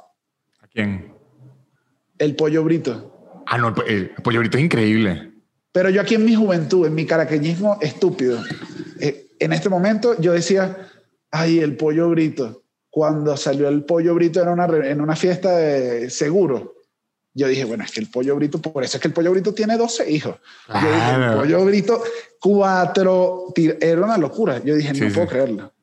Es que las, las bodas, las bodas y No. las fiestas de Navidad son las más lascivas, creo. Ojo, y ahora que habla de eh, sexapil en la, en la tarima, yo sé que los comediantes lo tenemos, lo sé, pero el, el del comediante es un 10 y el del músico es un 5779. Sí, no se puede competir, no se puede competir con... Yo he visto lo que despiertan los músicos en la tarima, incluyendo a mí. Y es una cosa que no tiene sentido. Por eso es que mucha gente creerá que uno no, ustedes se bajarán del show y a coger como loco. La comedia no es así, no funciona así. No es tan así. Y, incluso en un mismo... Tienes que ser o muy grande, creo yo. O sea, ya tienes que ser muy, muy famoso. Pero si no, además el brillo, el brillo de que te fue bien en stand-up te dura una hora. Sí. Una No, hora. por- porque además, si usted te dura quiere- poco. Si usted quiere en el stand-up, después de un show, bajarse a hablar con la gente del bar, ellos esperan que su nivel de comedia sea igual afuera de la cancha. Y uno hay que no, estoy, ya ahorita no estoy trabajando. De hecho, quería tomar una cerveza, quería hablar tranquilo. En cambio, el músico hace su trabajo y se acabó. Se acabó y ya queda. Y él sube y ese trabajo le va a salir exactamente igual otra vez. Uno no sabe si ese chiste vaya a dar No, igual. sí, ah, sí. ya lo vi. Es distinto. No, el, músico sex- es el que más tiene. El sexapil que despierta músicos es un- es una locura. Es muy, es muy fuerte. Sí. Ahora, Víctor, eh, ¿qué regaló este 14? este ya pasó. 14 regalé una cena. Está bien. Sí, porque, ojo, porque eh, nos No acabamos se de disculpe, mudar. no se disculpe. No, no. Ok. Ojo, es para dar con- contexto. Esto se lo está diciendo usted. Quiero que sepa, Sí, se sí, lo- sí. Es, nos acabamos de mudar. No, porque, ojo, yo en verdad soy un buen regalador de pareja. La caja. Sí, no, la caja, Yo quería, la caja. yo quería hablar de la caja. Yo odio la caja. Ahorita vamos a hablar de la caja. La caja tiene su propio segmento. Yo quería hablar de la porquería de la caja esa. Yo soy un buen, soy un buen regalador de, de pareja, pero eh, ahorita nos acabamos de mudar, está todo el peo y era, ¿gastamos plata en regalos random o gastamos plata en mierdas de la casa que nos acabamos de, de mudar y tenemos Claro. una buena, buena cena? Ok. Claro, es que la- es una encrucijada válida. Está en otro Exacto, no, momento no, de la vida. Es que dije, no, se puede Igual, gastar ojo, la pero plata. igual, pero igual tiene que haber cena. ah, no, claro. Así no, sea, no, así y- sea, y no así sea con un mantel, así no, sea, no, fue un ceviche que es bueno, o sea, un lugar Pero- que un cevichito bueno, pero, no, pero incluso si usted se gastó todo y es el techo donde tiene, igual tiene que haberse puesto un mantelito y unas arepitas. O sea, tiene que haber creado un... No hacer nada es el, el, meor- el peor error del mundo. Yo sí, yo sí aprendí eso, que la gente miente cuando dicen, no, no hace falta. Porque es que no hace falta, en verdad no hace falta, pero se aprecia el gesto. Sí, y no, y es que es muy estúpido competir contra un día donde uno en Navidad, cuando sale en Navidad, siente toda la festividad navideña y le provoca regalar. Y está, ese mismo día es igual. Hay globos, hay flores, hay mensajes que usted no haga nada. Uy, a mí me pasó una vez, me dijeron que no quiero hacer nada, no hice nada. La pasé No, bien divertida. Caí, bueno, caí, Víctor. No, cayó. Ojo, mire, en- esa es dura, pero hay una que es más dura porque es, que- me lo re- recordó y, y la, la voy a soltar aquí. Sé que va a parecer sexismo, a lo mejor los hombres también la hagan, pero es esa y la del trío. Esa es una trampa tan baja. Yo he caído en esa. ¿Cuál trampa? Que le dicen a uno que, así como de la nada, póngale que viendo Avenger en, en Game, no, es que no le provoca hacer un trío. Si usted responde muy rápido, se jodió. Uy, Me ha pasado, he caído, me han agarrado fuera de base y he caído y he visto amigos que han soltado nombres. ¿Con quién te provocaría? No, pero yo digo no, pero usted si quiere. oye, eso es demasiado violento. A mí, ¿sabe Yo- qué me yo he hicieron visto una amigos que vez? han caído y qué coño, tu amiguita esa, la que trajiste. No, papá. No digas nada, no, no, soldado. Soldado, eso se habla en otro momento. Tú después le, a las dos semanas dices, ay, No, me que quedé con la aplicar- idea que me dijiste, me quedé con Ojo, la idea que me ojo, dijiste. mire, ¿Qué Leonardo, pensado? Leonardo DiCaprio y Christopher Nolan diseñaron Inception como una metáfora para explicarnos qué hacer en esa situación. sí, Pero es verdad. Si usted dice nombre y si responde muy rápido, me ha pasado, muchachos, es un problemón. Sin importar que la otra persona en verdad esté pensando eso. Es un problemón. Siempre es un problema. A mí, ¿sabe qué me hicieron una vez? Era una amiga con la que yo había salido, digamos, una, un poquito más que amiga. Y era divertida, ya se la pasaba. Una vez me llamó en la tarde. Y ella era estilo, este bien jodedora. Me dice, ¿qué estás haciendo? Y yo, nada, vale, no estoy haciendo nada. Respondí muy rápido, yo mi nada. Nada. Y me dice, bueno, actívate pues, que tengo una amiga para que hagamos un trío en una hora. Pero había risas, ¿sabes? Cuando jaja, y colgó. Y yo dije, no, está echando broma. Igual, yo me vestí, me bañé, o sea, me quedé bien. También dijo, si voy a caer, si voy a Claro. caer en esta broma, voy a caer bien. Claro, no, yo dije, listo, no, me volvió a llamar y no apareció, o sea, fue una llamada de joda, pero yo di, y no quise yo quedar como el, el que no entendió el chiste, pero yo igual me dañé, Víctor, yo aquí no le miento, me Ah, quedé no, en la claro. casita esperando, era O sea, preferible porque es que mire esto, una bañada que no quita nada. ¿Quedar No, bañado? yo- ¿Usted quedó bañado? No, sabe- pero ¿sabes qué era, qué era horrible? Yo solo convenciéndome a mí mismo que me estaba bañando porque tenía calor. No porque posiblemente había un trío involucrado.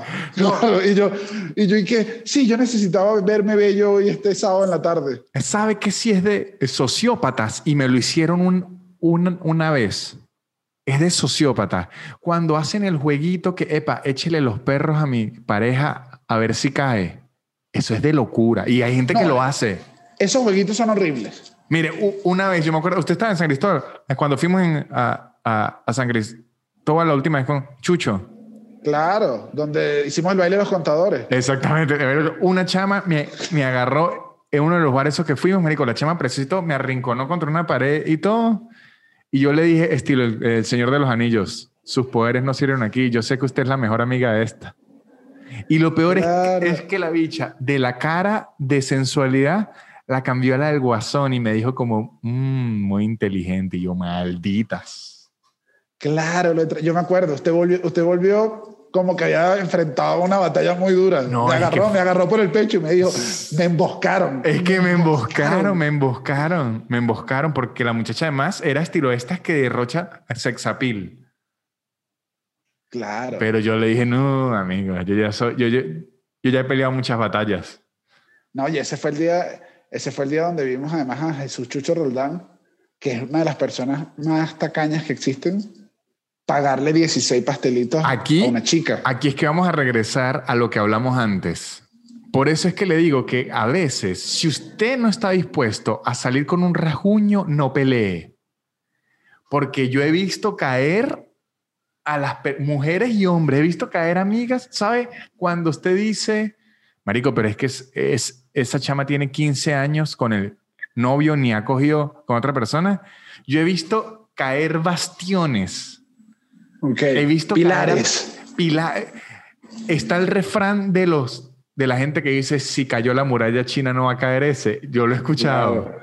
O sea, no, no, no, si no, quiere, han dicho si, si cayó si cayeron las torres mira no va a caer ese novio tuyo. Claro. Uy, esa, esa es un clásico. Si usted no está dispuesta o dispuesto a recibir un rasguño, ni se meta a esa jaula porque yo he visto caer a las personas que usted dice, Marico, este bicho es imposible. Si se prestan las situaciones adecuadas. Nadie es imposible. Nadie es imposible. Nadie es imposible. Sí, lo bueno, lo vimos. Pagar 16 pasteles. yo nunca había visto. Yo nunca había visto a alguien, alguien decir 16 pasteles, pero que mi flaca coma primero. Es que yo me acuerdo. Eso es una frase que me marcó, yo me la tatué. 16 pasteles, pero los dos primeros para la flaca.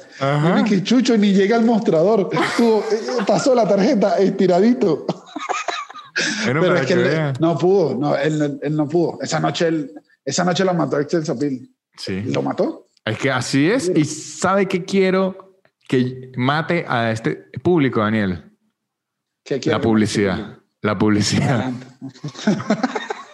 Bueno, muchachos, si ustedes quieren conquistar a la nueva forma, que es como una forma oriental, que es a puro ojo, por los tapabocas, Así que es como puro miradas sexys y provocativas. Entonces tiene que tener un buen tapaboca porque sabe que es difícil verse sexy con esos tapabocas que parecen es un sostén. Muy complicado verse sexy así. O con los azules que son los médicos. Es raro, o sea, menos que usted sea un médico con la ropa de médico, es raro usted está vestido así normal con algo médico. Es complicado verse sexy porque usted lo asocia con la enfermedad. En cambio, un tapaboca de casupo.co lo hace ver elegante. Dice, ay Dios mío, pero qué pandemia tan jovial y, elegante. Además que tiene unos artículos de cuero de lujo increíble. Les digo, los invito a que se metan a chismear arroba que mucha gente dice, pero ¿qué artículos serán? No entiendo por qué los promociona tanto. Métanse y va a ver, así son arrechísimos porque yo no lo había visto antes. Métanse a arroba casupo.co y si se quieren mudar en la ciudad de Buenos Aires y quieren que alguien los ayude, los asista y que no le arranque un ojo de la cara cuando les pida precio, garantía ya es lo que usted necesita, que es una empresa de seguro de caución que le sirve como garantía, ellos sirven como asistentes y además sirven de puente entre las inmobiliarias para ayudarlos a conseguir departamentos de una, para que usted no esté visitando departamentos que no va a poder comprar o departamentos que no le van a aceptar la garantía. Entonces usted pierde cinco días visitando, visitando apartamento y pues, ah, no, pero es que yo no tengo una propiedad. Bueno, entonces no puede. Estoy, estoy perdiendo mi tiempo. Garantía ya. Le resuelve todo eso. Arroba garantía ya. Ah, Daniel, volvemos, volvemos. Vamos a hablar de lo que dijimos de la caja. Yo sé que en regalos, en materia de regalos, siempre es importante dar, pero hay un regalo del que usted se jacta de ser experto, no, que yo lo odio.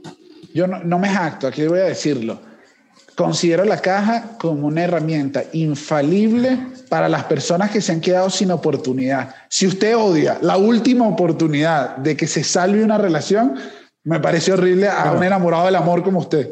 Cuéntenos de qué es la caja, o sea, qué es la caja como concepto y de qué se trata la caja. La, la caja la caja debe su nombre a que por lo general se hace una caja. es bien básico de donde el origen del nombre. Es bien literal. Y dentro, y dentro, de la caja van pequeños objetos con cierto valor que si se diera uno no fuera suficiente, pero que si se engloban es la caja. Es estilo los horrocruces de Voldemort al revés. claro, los, ajá, lo consigues todo y cuando lo das es eso. Es su chocolate favorito. De repente un detallito que dijo que le gustó, un dibujo, una carta, o sea, puede, ir abajo del dinero o puede lanzarse una caja un poco más arriba. Pero la idea es que todos formen un gran regalo. Y es divertido porque cuando lo abres vas sacando una cosa por cosa y funciona. Víctor, salva relaciones. Coño, yo no sé. Yo lo veo muy adolescente. La caja. Yo no sé si ahí me da una caja ahorita a los 30 años. O sea, ahí me han dado regalos. Es adolescente. No, es hay regalos cuchi porque que usted dice, uno lo hacía así. Que usted dice, yo, valoro lo cuchi, pero no sé. No sé, a mí no me gusta la caja. Pero si, muy frío. Pero si, pero si usted se quiere y de repente no tiene igual tanta, ahorita, ahorita que hizo la, que está comprando las cosas en el apartamento, se pone un par de zarcillos como el regalo top de esa caja. Ajá. Se manda igual un par de chocolates, se busca algo que le haya hecho. Usted mismo, usted dibuja bonito, le lanza un dibujo, le da esa caja, usted queda como un ganador igual. Coño, es igual, que yo no a lo mejor sí, pero es que no me gusta. ¿Sabe que por lo menos yo odio? Que, que si un músico le componga una canción y que no, papi. Sí. Esfuerzo. La, la canción no me gusta. La canción no, yo que no, que yo dibujo bonito. Yo dibujo bonito, entonces le va a hacer un dibujo. Pero sí lo puede hacer. O sea, sí lo puede hacer, pero... Está siendo, está siendo muy materialista. Yo lo, no, yo lo reviso al revés y que está la bajeza. ¿Qué es eso? ¿Qué es eso? Claro. ¿Qué es la bajeza? A mí una vez me dieron una caja yo no sabía, no sabía que estaba involucrado en una relación hasta que me llegó la caja. Y yo dije. Eso una vez, eso es horrendo.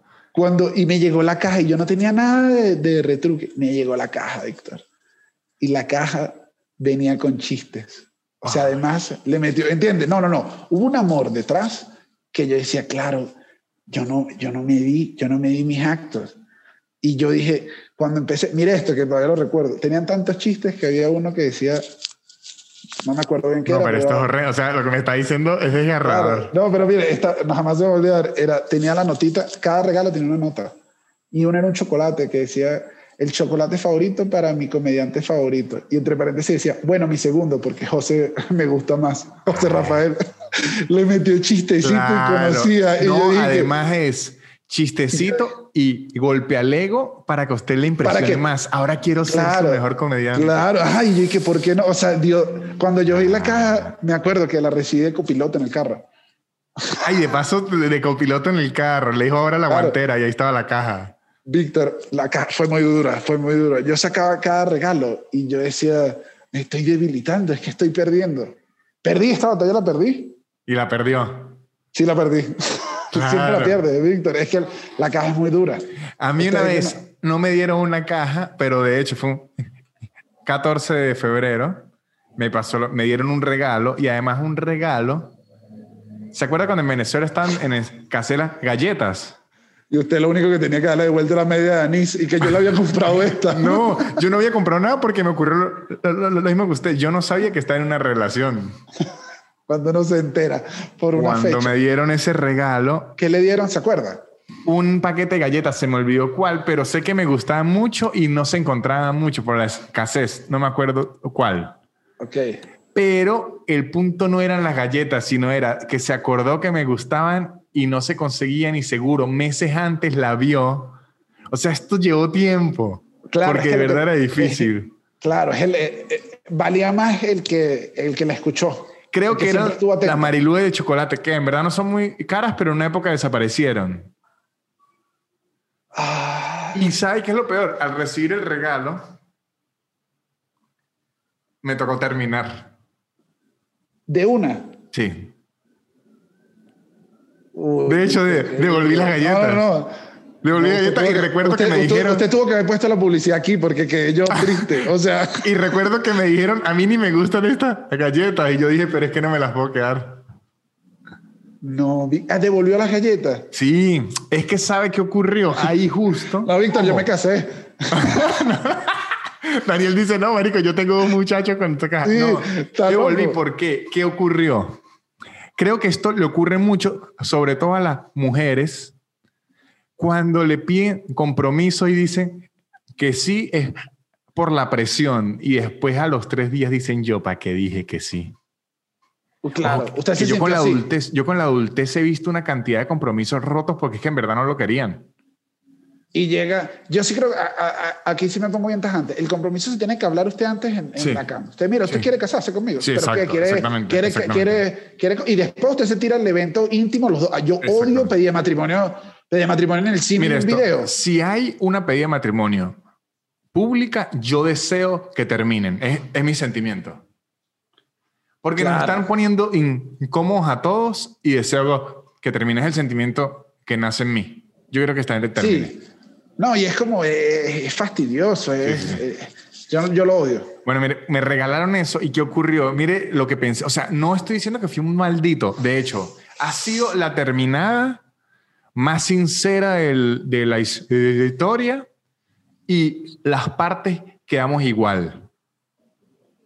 Ella quedó más triste que, que yo, obviamente, Sí. pero, pero cuando yo lo recibí, yo dije, esto no es una galleta, esto no es una galleta. La galleta es... La galleta es lo físico. Es lo que no, es simboliza, esa galleta sim- simbolizaba mucho más que una simple Claro, galleta. muchísimo. simboliza un nivel de compromiso y de relación que está teniendo más de un lado y del otro. Y siendo sincero, yo esa era la época en donde tenía más trabajo en mi vida, así de shows y giras y, y, y- y toda vaina. Y lo que le dije es, para mí es imposible ahorita mentalmente llevar una relación. No puedo. Ahora quizás ella solo se la estaba cogiendo y le pareció bien regalarle las galletas. No, no, no, no, no, no, no, no, porque yo... Porque así fuera increíble y que este bicho sí es loco, este... No, no, Debe andar por ahí contando y que yo le di fueron unas galletas y el bicho que terminamos, que terminamos. No, no, porque eran las galletas con su notica estilo una... Ojo, en verdad fue un gesto muy lindo y lo agradezco. Creo que lo que me hicieron fue que me lo dieron en momento equivocado. O sea, en el momento equivocado de mi vida ocurrió, porque es- eso o- ocurre, Daniel. Uno, sí, tiene, sí uno tiene momentos en, en la vida. A usted le dieron sí. la caja en donde estaba en un momento muy débil. No, fue muy débil, fue muy débil. Es que cuando yo, es que cuando yo vi la caja, dije, ya no hay nada que yo pueda hacer. Me hicieron, no vi la, no vi la jugada. Es horrible cuando uno no ve la jugada. Sí, Cuando uno cree que siempre se la está comiendo y le aparece la caja. claro. Una- Bueno, la aquí- caja tenía dentro una caja de gancitos marinela que a mí me encantan. Y dije, no, Víctor, es que la caja era la galleta multiplicada. Claro. O sea, era muy, era muy. era No, muy en duro. cambio, aquí me tocó decir eso y re- recuerdo que le dije como que lo importante que quería recalcar es que yo no estaba saliendo solo por sexo y nada, sino que se lo hubiese dicho. Yo estaba, era viendo a ver qué pasaba, pero ahorita estaba muy full y de verdad no estaba en situación de... de- A mí me pasó una vez. pero me dolió, o sea, me dolió hacerlo. Fue lo que ocurrió, fue como, ay, qué pedo. Pero usted, ajá, mire esto que me- menos cómico, pero más real. ¿Usted le ha pasado que ha dicho en el tiempo, sí, yo mandé las señales que no era? Pero, pues, miren esto, yo soy sinceramente un calienta huevo. Yo lo soy. Jamás esperé, jamás esperé esta declaración. Sí lo soy. Y, pero, marico, Gianfranco Olivieri, mi gran amigo, Gianco siempre Bien. me regañó porque yo, o sea, yo he sido frenzoneado y he frenzoneado la misma cantidad de veces porque no hay persona que dé señales más ambiguas en la historia que yo. Claro, y aquí, y aquí recapitulo que usted dice, sueñe rico. Ah, Usted cuando va a las buenas duerma noches, rico, duerma rico. Duerma rico. Pero porque cuando así yo me enteré, mamá. cuando, cuando yo me enteré, bueno, no vamos a hablar de las madres, no vamos a hablar de las madres ni cómo usted se concibió, ni cómo usted tiene un padre. Fue exactamente por un duerma rico. Un duerma rico es una frase muy poderosa. Claro, pero yo, yo ya la dejé de decir cuando ustedes me reclamaron, pero yo escribía duerma rico sin ningún tipo de lascividad. Como, como una despedida. Exacto, Ah, dale, duerma rico. acostar. Ay, pero si, si estuviera aquí al lado, usted espera más rico. O sea, siempre, siempre, siempre. Me la mandó una vez a mí y dije, me toca coger mi avión. Yo, Daniel, ¿Por qué me hace esto? Víctor, usted era mi jefe, me probó decir lo del trabajo.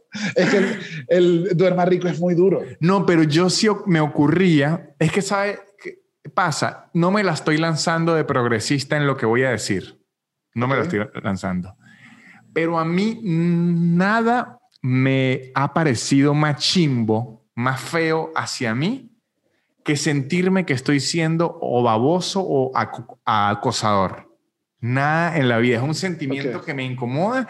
No sé qué ocurre en mi vida, que ese sentimiento me incomoda demasiado. Entonces, ¿qué me ocurre a mí? Que si no tengo una señal increíblemente clara, o sea, yo he llegado a preguntar, la puedo besar y me dicen, Y que eso no se pregunte. Yo sí pregunto. Ok. O sea, porque lo peor que puede ocurrir es que uno se lance la cobra y se echen hacia atrás. No. También, también, también es inseguridad de muchacho. No, no, y hasta de adulto. No, ahorita preguntaría más. Ahorita que soy más viejo, casi que envío una hoja. Mire, firme aquí. No, ahorita Usted más. acepte Claro, ahorita son De hecho, en las 50 sombras de Grey, la parte del contrato, yo lo entendí 100%. Y que, claro, firme la vaina, busco un notario que selle. Claro, claro, porque después no me va a salir con unos mensajes por ahí. Exacto, entonces. Bueno, que, que, ese, que ese es un cambio que además yo creo que los hombres no estamos entendiendo. Lo veo que si con Estefanía que a veces nos lee los DMs que le llegan y todavía le llegan el clásico, eres, qué rica estás, qué bonita eres ¿cómo hacemos? Y que esa actitud no sirve nada ahorita. Y es, es fea y además queda como, ay, no, sale de aquí. ¿Cómo que qué hacemos, chicos? O sea, yo, yo a propósito he matado la pasión por cerciorarme. Claro, es preferible tener seguridad que... O sea, yo prefiero no coger a tener un momento de incomodidad que fue un pasado. 100%. De hecho, una vez recuerdo iba a salir con una muchacha en Caracas, una muchacha con la que lleva tiempo hablándome en, en Instagram, ¿no? Ella quería, no era de Caracas y estaba de, de vacaciones, quería ir, quería ir, quería ir. Claro, jugando de local, jugando de local en otra casa que no era la suya. Exacto. Y ahí, digamos que yo ya era famosito. Ok. Entonces yo le dije, mire, en verdad me da la ir a un local porque la gente me va a ladillar y más si está borrachos se ponen fastidiosísimos. Y si usted y yo nos queremos conocer, en el cine no nos vamos a poder hablar, nada, nada de eso. Y además acuérdese que yo tenía mi carro que no aguantaba subidas, entonces tenía que ser en, el terraplén. claro, Los, planes no aguantaban los naranjos. entonces le decía, todo lo que podemos hacer tiene que ser en una situación... Ya, el, perro... Venga. Yo quito esto. Ya. Veré. ¿Qué estábamos hablando antes para acordarme en, la edición? Eh, de que usted quedaba respetuoso. Ah, sí, sí, exacto. Esa parte. Ajá, entonces mire. Ajá, entonces yo le había dicho que no quería saber ningún lugar porque más un lugar donde la gente Vito se ponía la gente fastidiosísima. Mi carro en esa época tenía problema que no podía agarrar una suya porque se recalentaba. Entonces yo tenía que hacer todo en lo plano de la ciudad. Yo estaba limitado. Y recuerdo que le escribí, recuerdo 100%, le digo, mire, yo sé que es rarísimo, pero si quiere, la busco y venimos a la casa, ¿no? Digo, venimos a la casa, aquí hablamos, podemos, pero, pero le dije, no, le dije, le aseguro que no voy a intentar nada, le aseguro. Le dije, se lo aseguro. Pero que, pillo, que pillo el doble, porque ¿sabe qué pasa? Que es difícil es difícil no creer que esté usando la sinceridad extrema. Mire, esto, dije, le aseguro que no ocurrir nada, no quiero que se sienta incómodo y nada. Fuimos a la casa, hablamos un largo rato, fui, la dejé de vuelta, fui y la dejé de vuelta, cuando yo volví, ella dijo, hubiese intentado algo. Le dije, no, porque yo le dije, la que tenía que romper el trato era usted. Claro, usted tenía que intentar algo. Sí, yo, o, decirme, yo mi palabra. Rompe el trato. Pero yo le establecí una regla que cumplí. porque hubiese sido chimbo si yo intentaba algo y ya se pone, no, usted mío, quería intentar nada. Marico, yo quedo chimbísimo. Sí, sí queda mal. Entonces dije, no, yo cumplí. Y ojo, y al final nunca tuvimos nada. Porque ella también lo, lo agarró. Sí, porque era cuestión de un día. Sí, sí, sí, pero, ojo, ella. preferí no hacer nada a que hubiese una situación chimba. No, ya que usted rompiera su palabra, usted la dio. Sí, sí, sí, no, no, porque yo roto mi palabra en yo le he dicho a la gente que le pago a mañana y no le pago. O sea, pero es distinto. Estamos hablando de cosas distintas. El asunto no es ni siquiera la palabra. A mí el asunto de que una, una mujer conmigo se sienta intimidada, lo que me genera a mí es como, ah, es como, no, no. ¿Sabe, ¿Sabe qué me pasó a mí? Que, que yo sentía que me pasaba y después empecé a entender mucho. Yo creo que soy muy bueno después del sexo.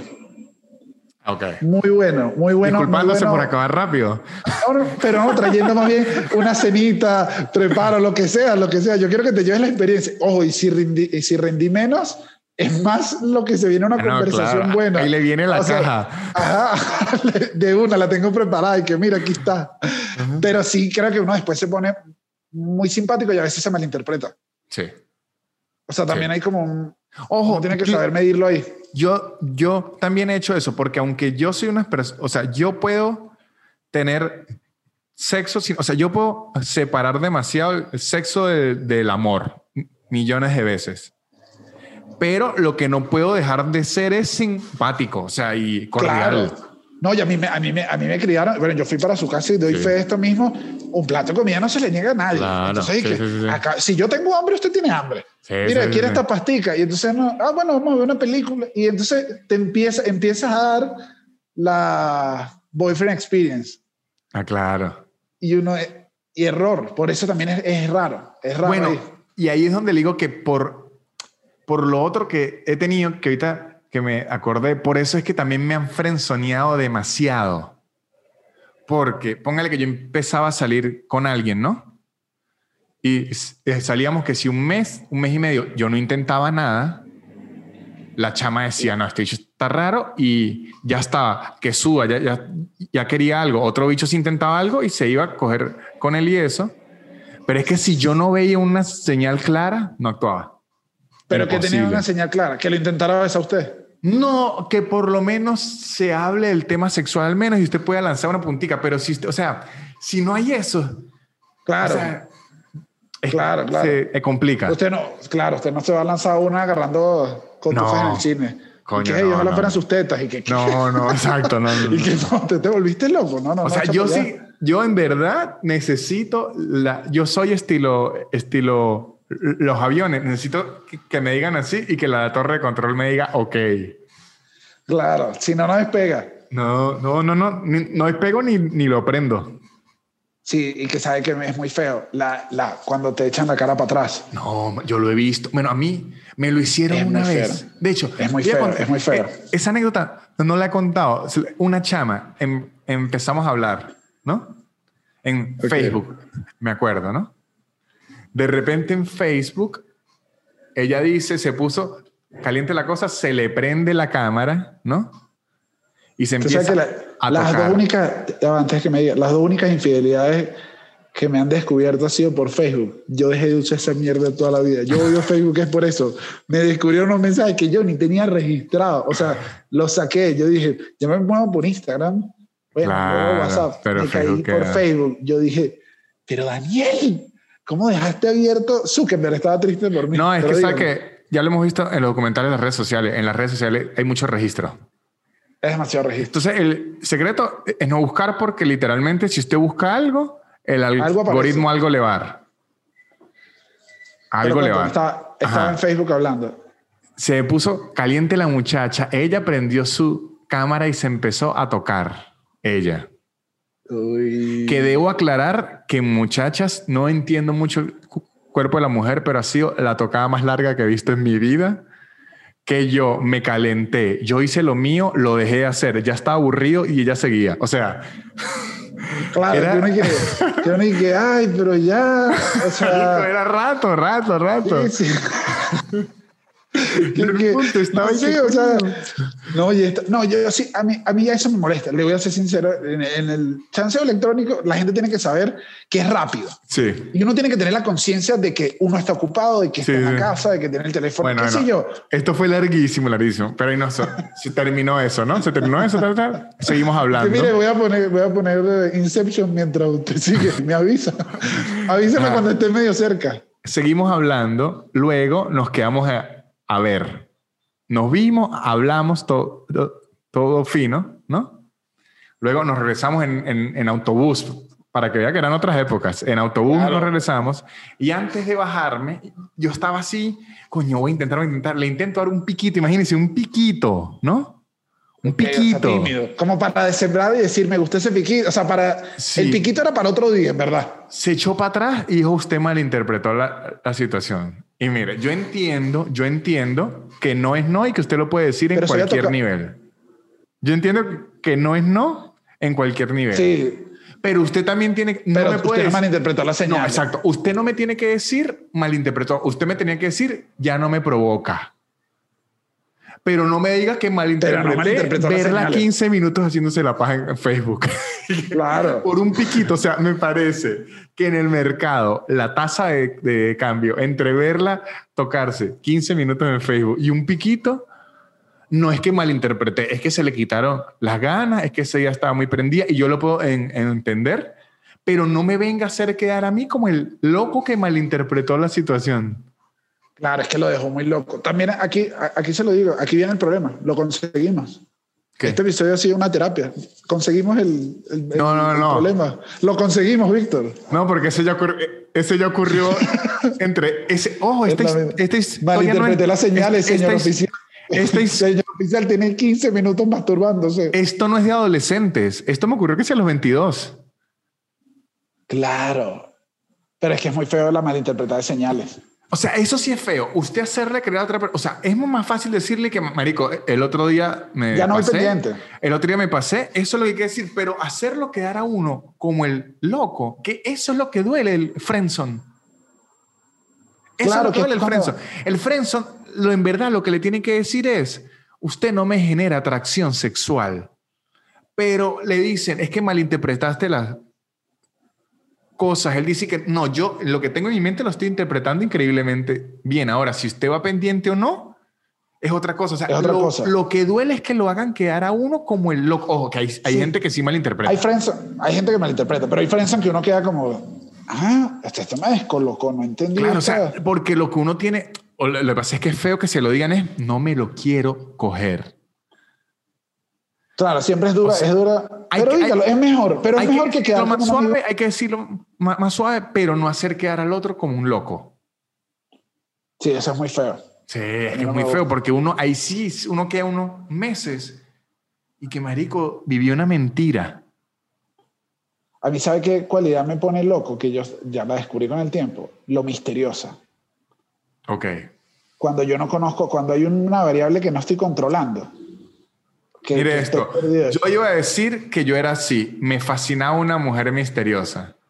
Hasta que usted es testigo y, y fue mi amigo, que terminé yo siendo el cacho sin saber que sí 450 veces. Porque Ah, claro. Muchas Es veces misterio- detrás el del misterio- misterio, muchas veces Claro, detrás del no. misterio lo que se esconde es un novio. Claro, claro. El misterio, puede, el misterio puede ser todo. Hay un sinfín de posibilidades. No, a mí me misterio. ocurrió, ¿se, se acuerda, Daniel? Cuando yo tuve una racha que era y que no, muchachos, yo ya, tengo que ir a algún lado porque es que el problema de ser, miren esto, yo no tenía ni el problema moral. Yo no De tenía problema cacho. moral de ser cacho. Yo no, si esta chama quiere una aventura, la, la tengo. Mi problema, ¿cuál era? Oye, que mi- Romeo Santos estaría tan orgulloso de lo que dijo ahorita. Mi problema no es moral, mi problema era que en mi profesión yo le estoy indicando a la gente en dónde estoy y a qué horas. Es muy fácil matarlo a uno. Es muy fácil que le metan a uno una sea, mano bien metida. Ajá, Entonces yo una- no. Un esposo equivocado te terminas Sí. tú en un problema. Además que tú, estés, Exactamente. que tú estés en esa rutina, en tu mejor chiste, te habla alguien del público, no entiendas bien y cuando... ¿Qué es lo que dice? No, que te estás cogiendo a mi esposo. No, no, es que yo se lo vi a un Ojo, el show cantante. se pone bueno. Aquí Yo- lo voy a decir. yo el se lo vi a un- bueno. Yo se lo vi a un rockero venezolano, no lo vi en vivo, pero vi su his- historia, le estaban haciendo lo mismo. Una muchacha misteriosa que el, mis- el misterio tenía nombre y, y apellido. Y un, se bajó de un show y un bicho le dijo, yo soy su fan, soy su fan. Una foto cuando lo abrazó. ¡Pácata!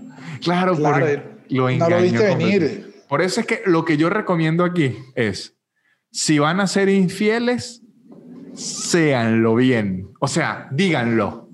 Claro, di, mira, yo quiero ser infiel. ¿Tú vas pendiente? No Bueno, vas pendiente. aunque esa frase no es tan buena para romper el, el de infidelidad. ¿Quién a pe- Escribe así en el chat, hay alguien pendiente de una infidelidad. el infidelidad. Pero siempre dejar claro que es una infidelidad y la otra persona ve si se apunta o no.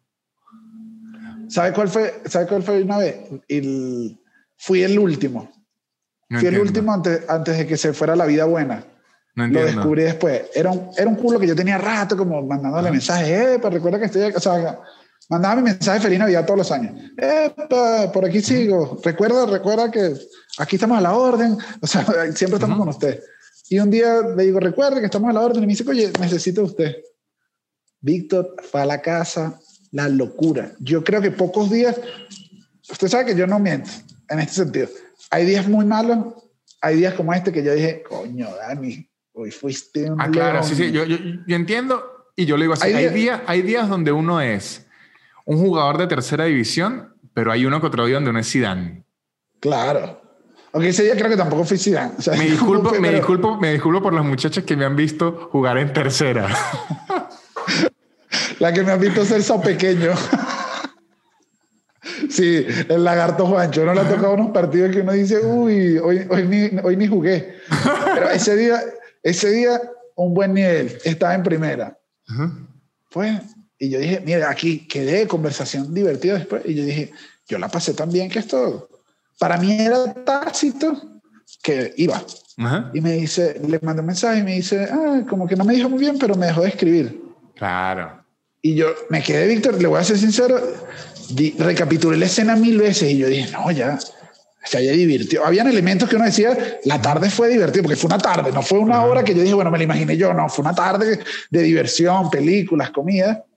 Y en eso veo la foto de WhatsApp, foto con el novio. Y después veo historias y como que por fin, por fin me diste el sí, algo así. Los Ah, dos. claro, era antes de fui la casarse. Yo fui era la que- despedida de soltera, pero una despedida de soltera que no involucraba stripper, ni amigas, ni nada. Fui una de verdad despedida de soltero. Y se lo juro que la, la muchacha muy seria después, más nunca me contestó mensajes. Ojo, yo pero mire esto. Porque yo dije, Mire fue raro, porque dice. yo dije, ¿por qué no me lo dijo? O sea, fue raro. Yo veo esa una despedida soltera saludable. Es más saludable que la fiesta rara. Sí, porque la fiesta rara, y- o sea, si usted ya igual lo está haciendo en, en secreto, hágalo en secreto completo. Sí. Ese pedo de una fiesta y una vaina, marico, no. A mí no me gustan las despedidas de soltero. No, yo las odio, de verdad. A mí no me gustan. A mí no me gustan. Yo las odio porque sabe que la, la despedida de soltero son problemas. No, ojo, yo, puedo yo he hecho despedida de soltero. Me acuerdo una de Elías Muñoz, el comediante. Ok. Fue la Sí, mejor sí. despedida de soltero que he tenido porque agarramos, éramos cinco amigos, empezamos a ver desde las 7 de la noche a las 11 ya estaba cada uno en su hogar desmayado. Divino. Ya. Usted dice, Esa- esto fue una despedida. A mí me gustan las despedidas de soltero de amigos recordando. que es Claro, una que es como- despedida más de los amigos, decir, marico, ya no va a estar tanto con nosotros porque ya se va a casar. Esas despedidas me parecen increíbles. Es eso, las despedidas de solteros son para los amigos. Exacto, No exactamente. son, pa- no son para estar Pero- metiéndolo. Es que es aburrido. No, Esa- me parece que meter el elemento sexual en esa despedida, a menos que sea estilo selección o esté hiper secreta, si es así, ok. Pero se presta a que ese matrimonio arranque mal. no, es que de entrada usted, o sea, no puede hacer eso. Va de una a, a complicar todo, se complica, están los amigos. Y a mí, ¿sabe que no me gusta? Aquí, bueno, por eso éramos más cazadores solitarios. Pero nosotros, eh, o sea, eso de, no, mira, viene el stripper, o sea, esa actitud me parece horrible. Yo soy de la tribu de el sigilo y el silencio. O sea, ojo, y no, no solo hablo de traición, no, no, no. Yo hablo de. es que hasta en el día a día a mí no me gusta estar diciendo yo gano tanto, yo tengo este carro. No, no, no. Igual lo digo para, para las actividades del flirteo y el chanceo. Eso es, eso es para divertirse uno. Claro, eso es para uno. Y No tienes por qué estar poniéndolo por ahí, es aburrido. Y, y no, y que la actitud de hombres en, en prostíbulos, yo la odio. Yo he ido dos veces y de verdad es grotesco. Yo he, ido dos, yo he ido dos veces y que me parece grotesco. Uno, no me gusta, lo respeto full, no me gusta nunca tener relaciones con una prostituta. Por el contrario, me gusta es conversar y tratar de que me cuente la vida real. Me no, es que a mí me. ¿Sabe qué? Me, yo me pongo Pero loco. ya está. Yo tengo como algo, marico, que no puedo dejar de pensar que llevó a ella a terminar en eso. O sea, es como, no sé. ¿Y por qué no le, yo le pregunto? Yo termino haciendo un documental Sí, de Vice. pero es que Cada vez final- que yo voy a un prostíbulo, soy un reportero. Sí, pero al final es lo que yo le dije de Nanutria. ¿Cuántas veces no le habrán preguntado a ella lo mismo? Seguro inventará Claro. cualquier otra vaina para que joder. Me da fastidio eso. Ok. Pero yo eso, pero de, de coger no me gusta y como... Y tampoco me gusta ver a mis amigos como con ganas. O sea, como que yo veo a usted sabe que lo tiene parado. Me parece un sentimiento incomodísimo. A lo mejor es muy inmaduro de nuestra parte, porque yo también lo reconozco. A lo mejor es inmaduro de nuestra parte, pero ver a un amigo mío en actitud del flirteo me genera una incomodidad tan grande. Porque es que el amigo cambia. O sea, no, y le estoy viendo las costuras. Le estoy es viendo. horrible. A mí tampoco me gusta. Eh, yo creo que sí es infantil, pero uno dice que, ay, es complicado. Incluso, incluso cuando uno está en una mesa, que de repente se sientan unas, unas muchachas y uno está con los muchachos uno sabe que el tono le cambió. Sí. Que el chiste le está cambiando y uno dice, bueno, me toca estar con mi amigo y apoyarlo en su chiste, pero sé que, sé que está metiendo una labia. Por lo menos, ¿sabe qué es horrendo? Estar con un amigo o una amiga cuando están en una relación nueva. Empiezan, Dito. Uy. Uy, que uno dice, marico, me quiero suicidar. Porque andan en esa actitud que hasta yo he estado en eso, pero uno después sabe que es lo más imbécil de la tierra. Sí, uno está como en una actitud ahí toda incómoda y la gente, y es que, ay, no, no quiero estar con usted, amigo, aléjese, aléjese el tiempo que tenga que alejarse y regresa cuando esté normal. Las primeras tres semanas de una relación son insoportables esas personas. Claro, porque tampoco quiere saber que le saquen las costuras. Yo el consejo de lo mejor es ir presentándole lo mismo uno a uno. Esa funciona. Es lo mejor, es lo mejor. O sea, usted le hace una presentación aquí y la conoce acá, entonces en la siguiente ya ese es un aliado ya ese amigo al que usted se la presenta es un aliado y no va en contra de toda la marea. O, a mí me gusta también presentaciones a los grupos en lugares públicos. Ok, que sea no una fiesta en mi casa para la que la conozca, sino imagínese que vamos, no sé, a ver una banda. Claro, ya hay, uy, una banda es bueno, porque además hay un momento en el que tienen que estar callados a juro. Exacto, una banda, una banda es bueno o ir al cine en grupo es bueno porque usted solo tiene que tener interacción con su novia y sus amigos antes de entrar y al salir. Y al salir, usted va a hablar de la película y antes de entrar de las expectativas de la película. Digamos que la temática está clara, no hay que, no hay que preguntar mucho. Sí, pero sabe que una vez hice yo y fue un errorzazo y todavía. Bueno, usted, usted sabe quién es el personaje, no diré el nombre, pero fui al cine, estaba con Chucho, Sebastián y, y, yo, y yo llevé a una chica. Dije, oye, si me está gustando. Ya entiendo por qué estoy mal. Ella está mal interpretando las señales porque yo la estoy llevando al cine con mis amigos. Ya entendí. Exacto. Y que no joda. Y que claro, y que ya juega con la niña, se divierte, conoce a mi mamá. Y yo, y que usted se confundió. Y que no, no se confundió. Fuimos a ver de Revenant. Ajá. Víctor, y le pareció a ella le pareció tan mala la película y me lo hizo saber durante toda la película, incluyendo malos comentarios hacia DiCaprio. Y yo se lo prometo que cuando salí, aquí se acabó todo. Y yo recuerdo que yo terminé eso por The Revenant. Dije, claro. usted me puede hablar de lo que quiera, pero me criticó tanto de Revenant. Me dije, ¿qué, película es esta? Y yo no entiendo. Y yo, y yo decía, no me hagas esto frente a Chucho y Sebas, que les encanta la fotografía, les encanta el arte. No me hagas esto frente a mis amigos. Además, me molestó. Fue como, no, no, no. Válido, válido. Pero ahora que usted lo menciona, y ya para ir cerrando, esto de lo que yo no tengo eh, experiencia, pero mucha gente sí, es caso que es un nivel más grande. Presentarle novia a su hija. Es, es complicado.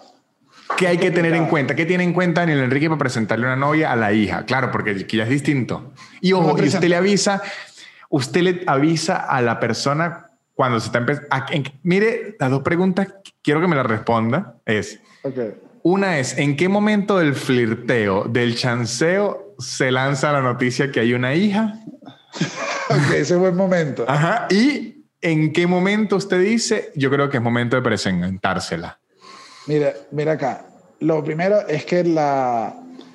Yo creo que la última relación donde yo terminé con un despecho y terminé como muy alocado fue parte de que a ella no le gustaba que yo tuviera una hija. Y a mí eso me pareció... No, claro, lo que pasa es que yo lo he visto en amigos, en amigas, perdón, que usualmente salen con un, alguien divorciado o, que tiene un hijo y que dicen y que no me gusta que tenga hijos. Claro, pero ya ahí, o, sea, olvídese, o sea, esa decisión, usted jamás le puede llegar a, una, a un papá o a una mamá a decirles que no me gusta que usted tenga hijos y que bueno, adiós.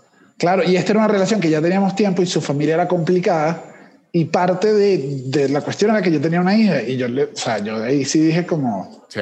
No, y me di cuenta que había sentimientos y eso me dolió bastante. Entonces yo dije... Coño, es aquí que...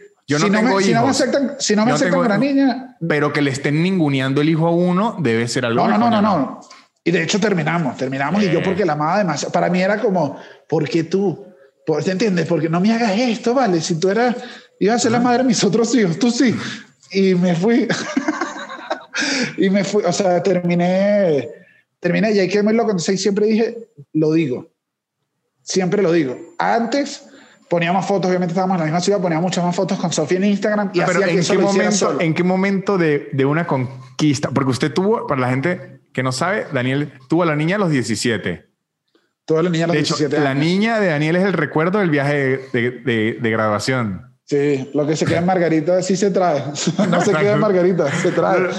Lo que se hace en Margarita no se queda en Margarita. Ahorita juega Switch. Ahorita juega Nintendo Juega Switch. Switch, esta Navidad ya Ajá. está grande, va al colegio, Exacto. tiene amigos. Ajá. Ahora, ¿en qué momento de las salidas o del hablar usted lanzaba eso?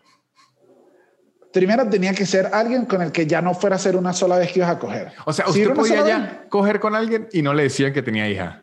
No, si yo sabía que era para coger, era que, ay, este dato, este dato es de más. Es como yo no quiero saber si tú tienes tío.